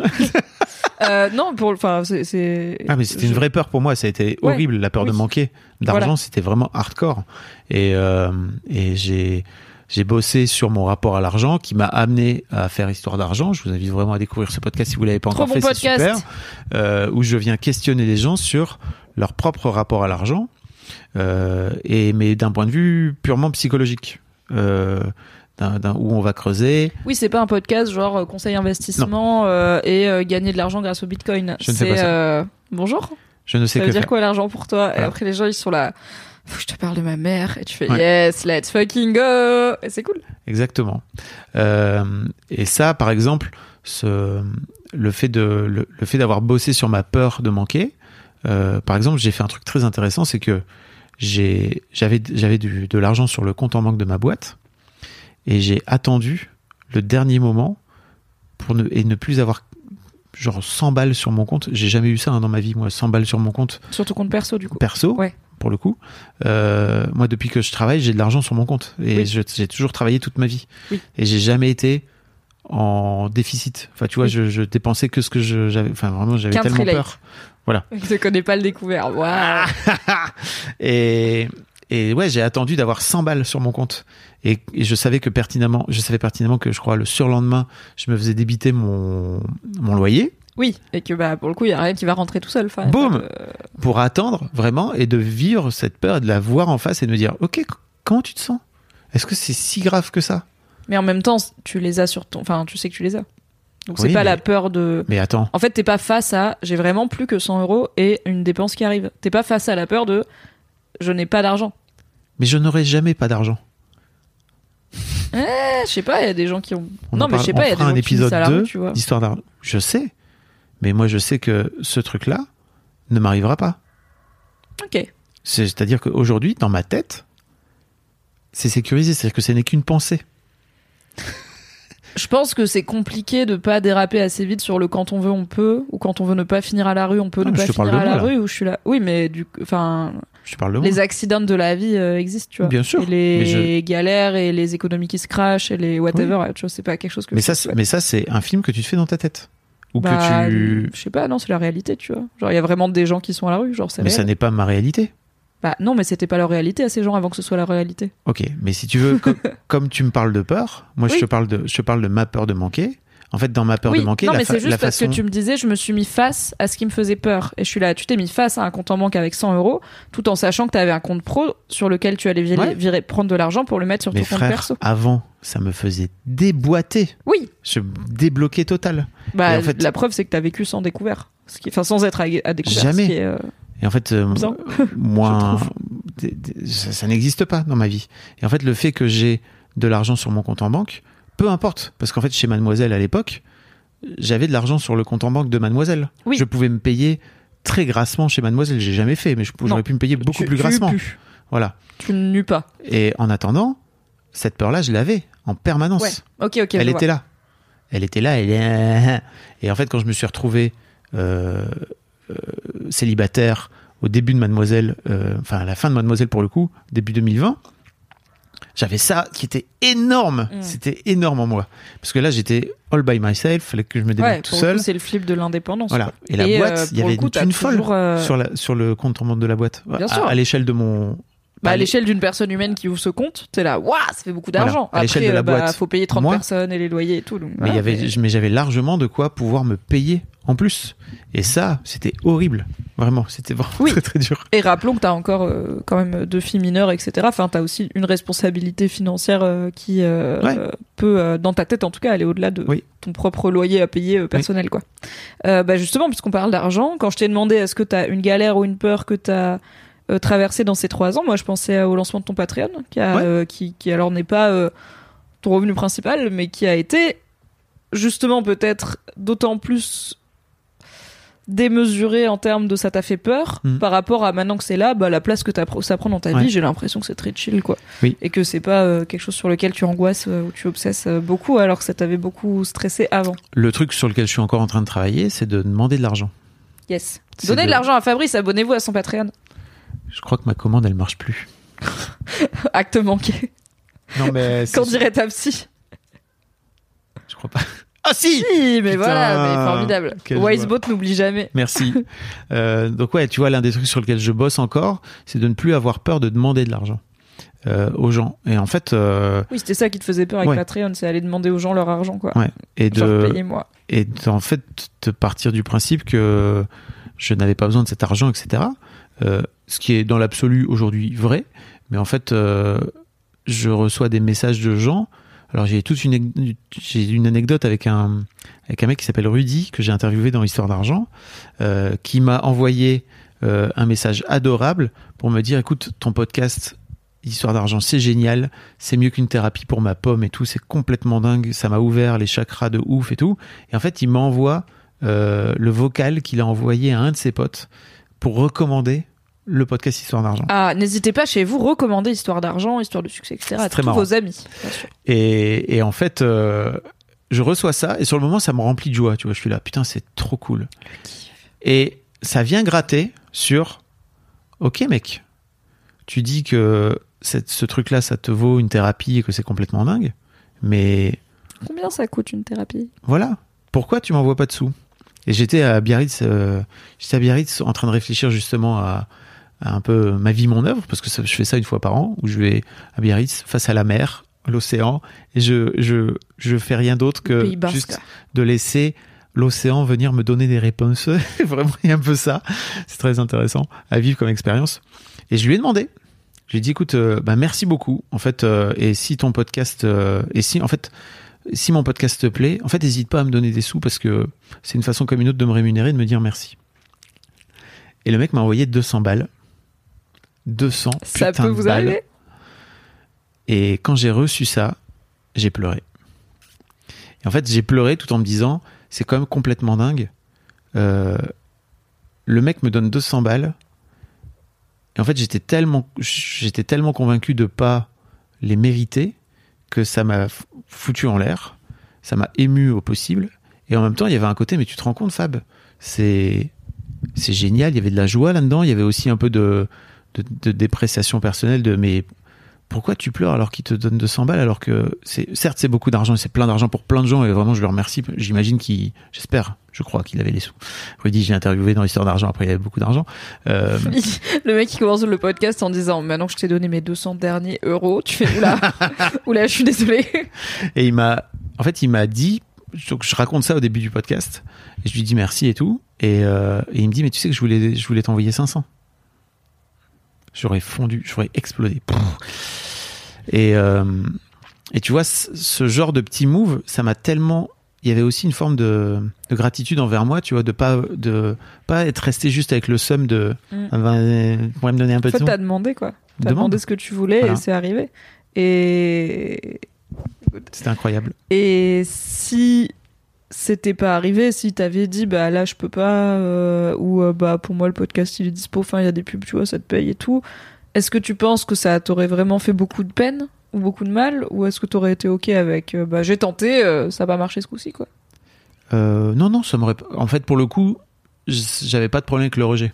Ok, donc t'avais pas tant à perdre à demander. Non, et rien bah, à au perdre. final t'avais à gagner 200 euros et t'aurais pu même avoir à gagner à la clé 500 euros. Donc Ouais. euh, Ouais, Parfois, il suffit de demander. Est-ce que tu es content de ta situation financière? Est-ce que tu estimes que tu gagnes assez ta vie?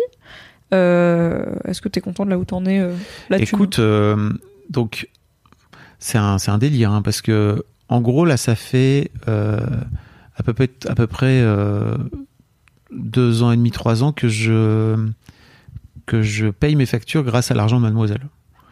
Donc euh, j'ai placé une grosse partie euh, et j'en ai gardé une autre. Et l'un de mes objectifs cette année, c'est l'un de mes objectifs cette année, c'est de me payer euh, correctement Mhm. euh, ce que je veux me payer. Et en gros, euh, vu toutes mes, toutes mes dépenses, etc., etc., et mes, mon loyer, mes pensions, ma pension alimentaire, les crédits, machin, je voudrais gagner 5000 euros par mois. Et je suis en passe de réussir à le faire. Alors, je dis ça parce que c'est toujours un peu complexe dans ma situation parce que je, me paye en dividende, donc à la fin de l'année, euh, une grosse partie. Et en gros, euh, pendant le reste de l'année, je, paye avec l'argent de l'année d'avant. Donc euh, là, je pars du principe que mon argent de l'année d'avant, euh, je l'ai dépensé et que là, je suis en train de, de gagner l'argent de l'année d'après. Voilà. Et euh, d'une année sur l'autre, euh, ça peut fluctuer parce que il y a une partie qui vient des ben, d'annonceurs Ouais. ou de clients, que bah, on l'a vu avec le Covid, il y a parfois des événements indépendants de notre volonté ou de la qualité de notre travail Ouais. qui font que l'éco- the économie finalement. Donc c'est un peu, enfin, l'objectif c'est 5000 euros par mois. C'est plus compliqué de calculer combien il me faut pour avoir 5000 euros par mois glissant euh, parce que bah ça dépend des années, de comment ouais. tu payes et tout. On arrive au point comptabilité où je suis là, je paye quelqu'un pour ça. Oui, oui. Et encore, moi, j'ai juste une auto-entreprise, tu vois. Je suis pas en mode dividende and shit. Je suis en mode. Bonjour l'URSSAF, j'ai gagné tant. Ouais. L'URSSAF me dit donne-moi tant. Je lui dis très bien. Le reste, c'est pour moi. Très bien. Mais tu vois, avec Machallah. 5000 balles par mois, je, je, je, c'est à peu près ce que je dépense. Donc euh, je mets pas de côté. Mais bon, Ok. on bat les couilles. Je suis là, euh, en fait, je suis juste en train de faire le métier que je rêve de faire. J'ai un peu d'argent de côté de mademoiselle qui me reste. Oui, voilà. Et- T'as un peu d'épargne. T'as pas forcément envie de la doubler Non. ni rien. Donc, On euh, a acheté un appart avec mon ex-femme qu'on- que je continue à payer tous les mois, euh, qui finira par, euh, par être payé dans 7 ou 8 ans, tu vois. Donc, euh, donc ça, c'est cool, quoi. Ouais, ok, chouette. Il y a Sarah Muche qui dit Je crois aussi qu'éduquer les auditeurs à payer les podcasteristes, c'est cool. Je vous patriote tous les deux pour l'équivalent de deux cafés par mois. Merci beaucoup. Et ça me semble juste normal. Et on Merci, a Sarah. Hmm, très bonne question de Jenny qui me permet une incroyable transition vers la dernière partie adorable, de Sarah. cette euh, discussion. Oui, merci beaucoup Sarah. Qui nous dit T'as déjà envisagé de faire du coaching? Alors déjà, on a pas, on l'a évoqué un petit peu, mais parlons-en de cette formation. Hmm. Euh, c'est quoi cette formation? Comment t'en es venu à la proposer? Comment tu l'as pricée? C'est intéressant. Comment t'as décidé combien elle coûte? Hmm. Et euh, où est-ce que les gens peuvent la retrouver, bien sûr Euh, en fait, c'est une idée que j'avais en tête depuis un petit moment et c'est euh, Charlie qui est créateur de contenu. euh, Charlie underscore EVT sur Instagram euh, qui m'a poussé à le faire et qui m'a dit mais moi je serais le premier à l'acheter parce qu'en fait euh, je lui ai expliqué que j'avais en tête de faire cette formation où j'allais mettre 15 ans d'expérience de ce que j'ai appris euh, dans une formation qui dure 2h30 3 heures je vous le file et en fait, euh, c'est vraiment ce que j'aurais aimé avoir comme formation au tout début quand je me suis lancé et que j'étais avec ma bite et mon couteau et tout seul quoi.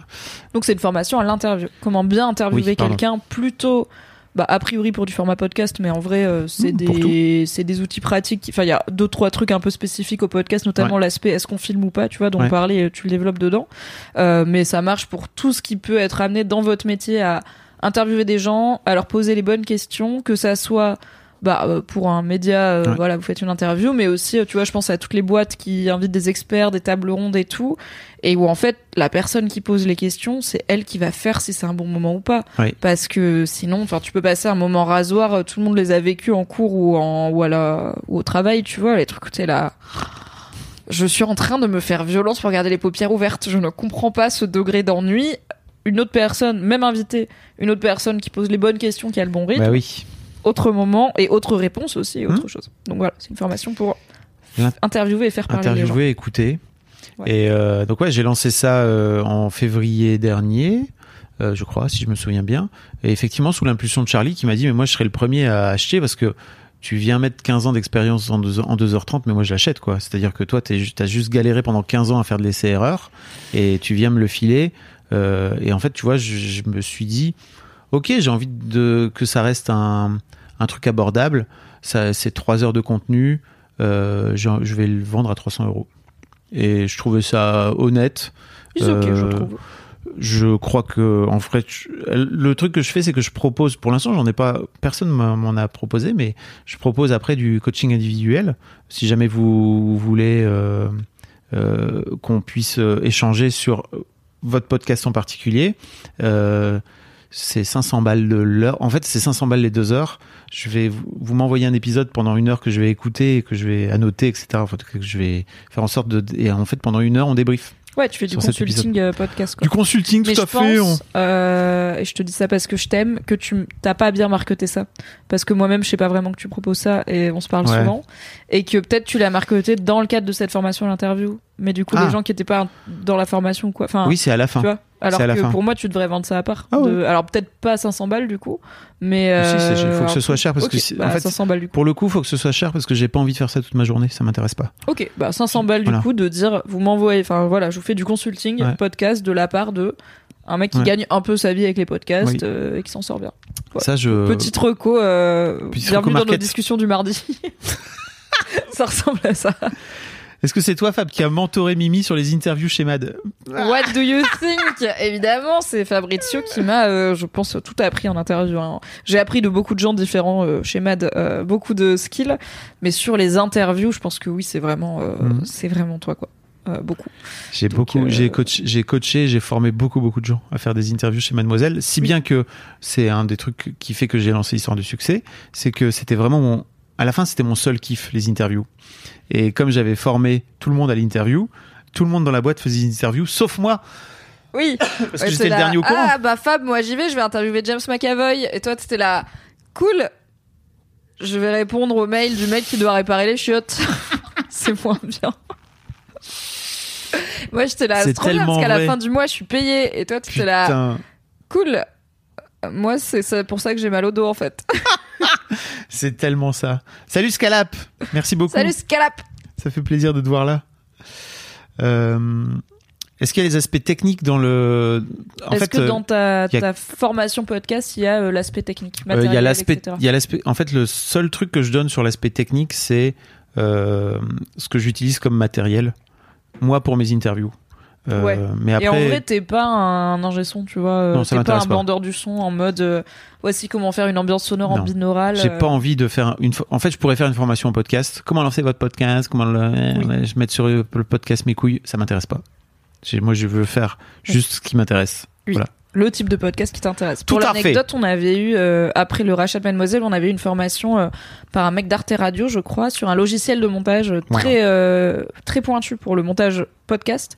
Euh, chez Arte Radio, il passe un jour entier de montage pour une minute de podcast. MDR euh, pas un ratio tenable pour le nombre de podcasts que tu fais et c'est pas du tout la même ambition en fait il y a pas besoin pour les podcasts que tu fais Non. ou que je fais d'avoir une telle qualité sonore c'est Arrêtez. c'est du pinaillage au bout d'un moment quoi faut avoir Mathis en invité expert son bien sûr Mathis on l'embrasse j'ai deux trois questions sur le futur Ouais. pour euh, clôturer tranquillement cette discussion car je sais que tu te lèves tôt demain Euh, est-ce que tu penses remonter une boîte un jour? Est-ce que tu penses remonter un média un jour? Deux questions un peu différentes.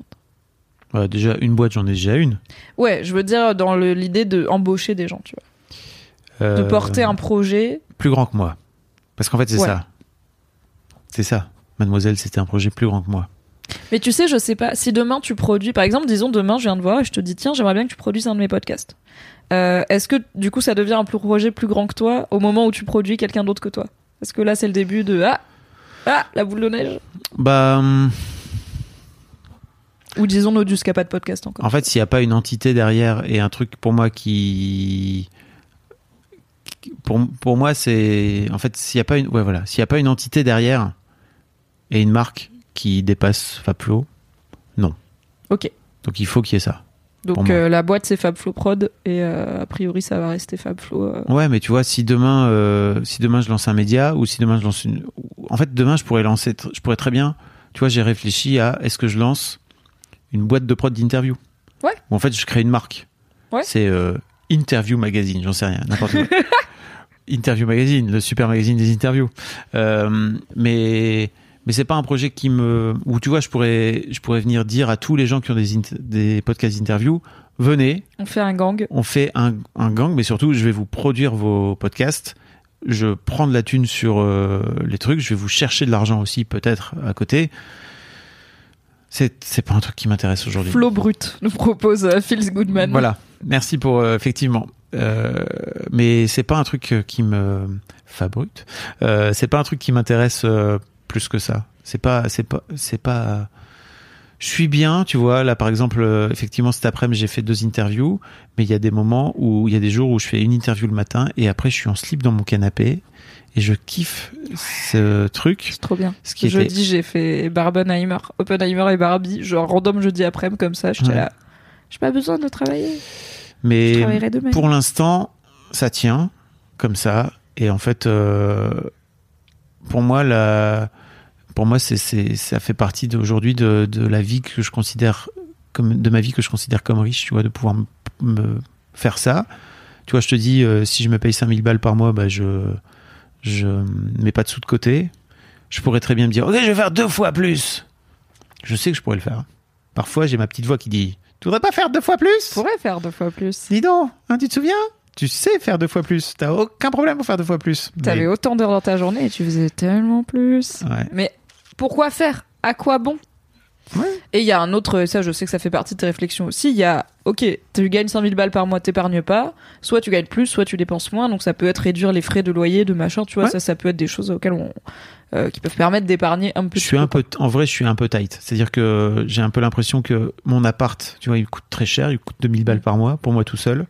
Oui, bah rappelons que c'est un appart fait pour accueillir tes filles aussi. Voilà. Donc euh, c'est pas un goût de luxe de j'ai un appart à 2000 balles pour le plaisir d'avoir de la place, c'est qu'à la base c'est aussi un appart pour recevoir, Pour euh, recevoir deux filles. personnes supplémentaires. quoi. Et c'est un appart où il y a de la place, beaucoup de place dans Paris et la, la place de Vauchères. Et en fait, c'est aussi un endroit, je sais, où je reçois les gens Pour tes pour mes interviews. interviews.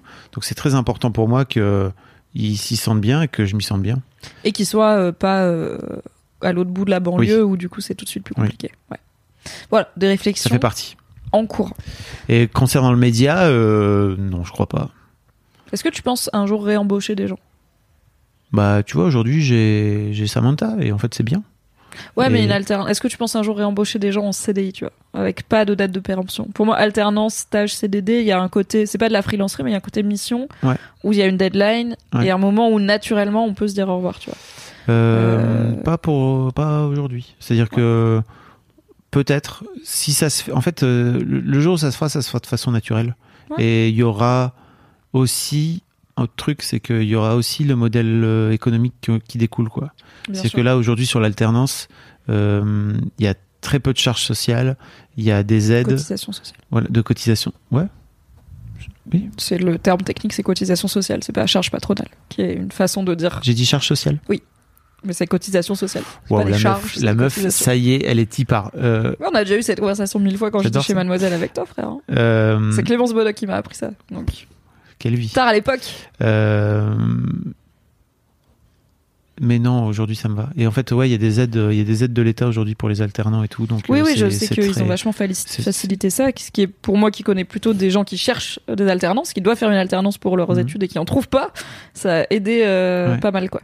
Un mag masculin nous demande. Naïm Adel demande quid de créer un mag masculin, Fabrice Florent? Est-ce que tu l'aurais pas déjà fait en 2010 avant que ce soit cool? Oui, effectivement.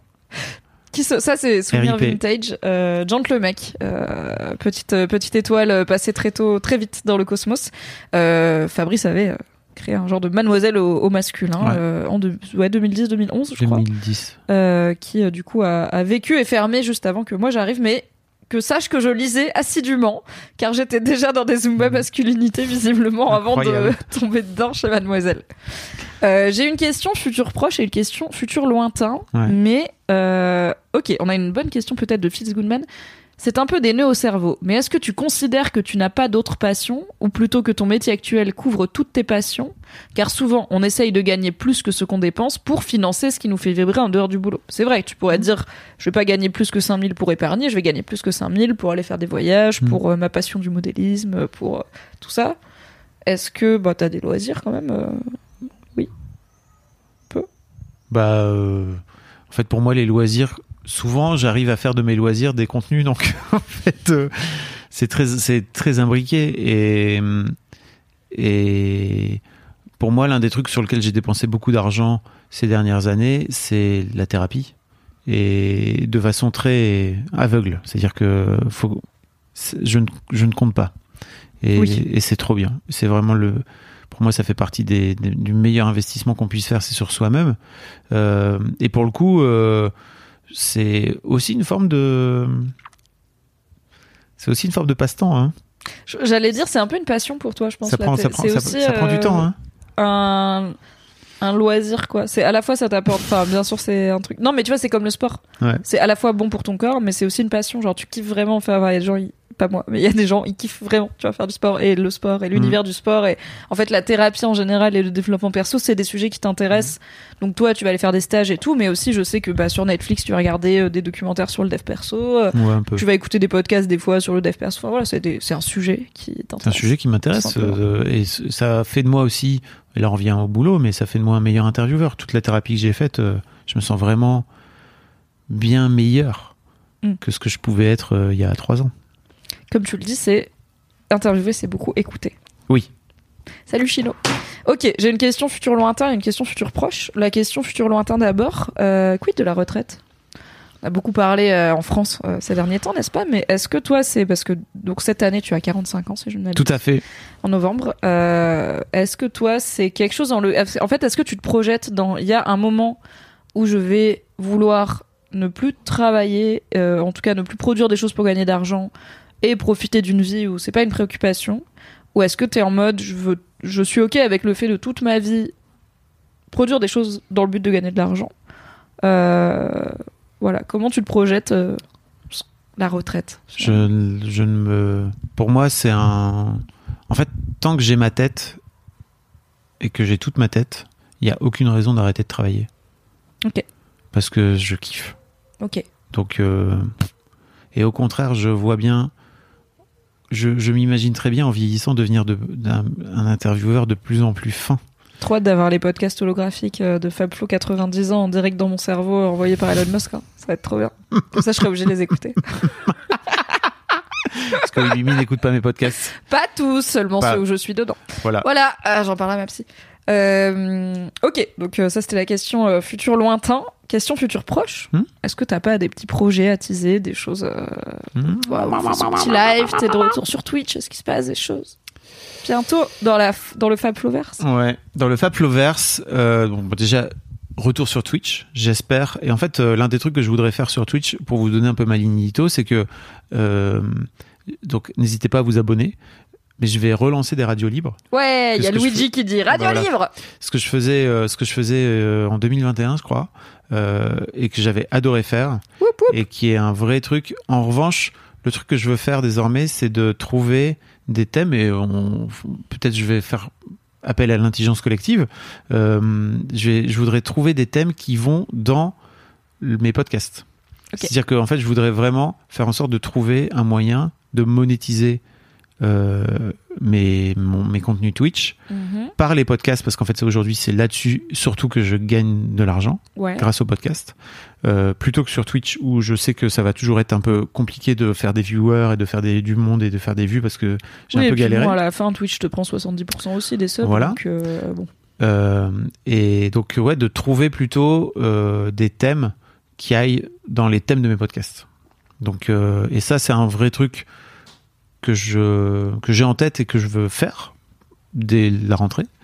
Euh, donc, je vous tiendrai au courant. Euh, Yes, yes. Et l'autre truc que je vais lancer, c'est que je suis en train de me former à l'accompagnement dans le rapport à l'argent. Donc, je suis en train de, de une formation qui va me durer un an. Euh, et donc, je vais commencer à mettre des, des moments d'accompagnement dans Histoire d'argent et de proposer à tous mes invités qui viennent se faire interviewer d'avoir une petite séquence euh, où on, travaille plus sur euh, ok c'est quoi le sujet sur lequel tu as envie d'aller? C'est un truc que j'ai fait de plus en plus avec mes invités là ces derniers mois et que et où je sentais que contrairement à mes autres podcasts dans l'histoire de Daron enfin j'adore écouter j'adore euh, interviewer les gens et tout mais je me sens pas du tout ni l'envie ni la légitimité de venir coacher entre guillemets les darons et les daronnes qui viennent à, mon, à mon micro. En revanche, sur l'argent, il y a vraiment des trucs sur lesquels j'ai parfois des invités qui sont en souffrance, qui sont en galère, etc. Et c'est un vrai truc que j'ai envie de, de développer. Je sais pas trop comment ça va se. J'ai l'impression que ta liste euh, de candidats, elle va s'allonger si tu leur promets un, 4 heures, un quart d'heure de coaching personnalisé à la fin. Ouais. Et euh, je sais pas C'est pas encore. plus mal, hein Je sais pas encore ce que je vais faire businessment parlant de cette formation, mais en tout cas, par rapport au podcast, je voudrais vraiment faire ça. Et je commence à le faire. Donc c'est trop intéressant parce que je suis moi-même en train de me former. Donc je suis moi, c'est très perfectible ce que je suis en train de faire.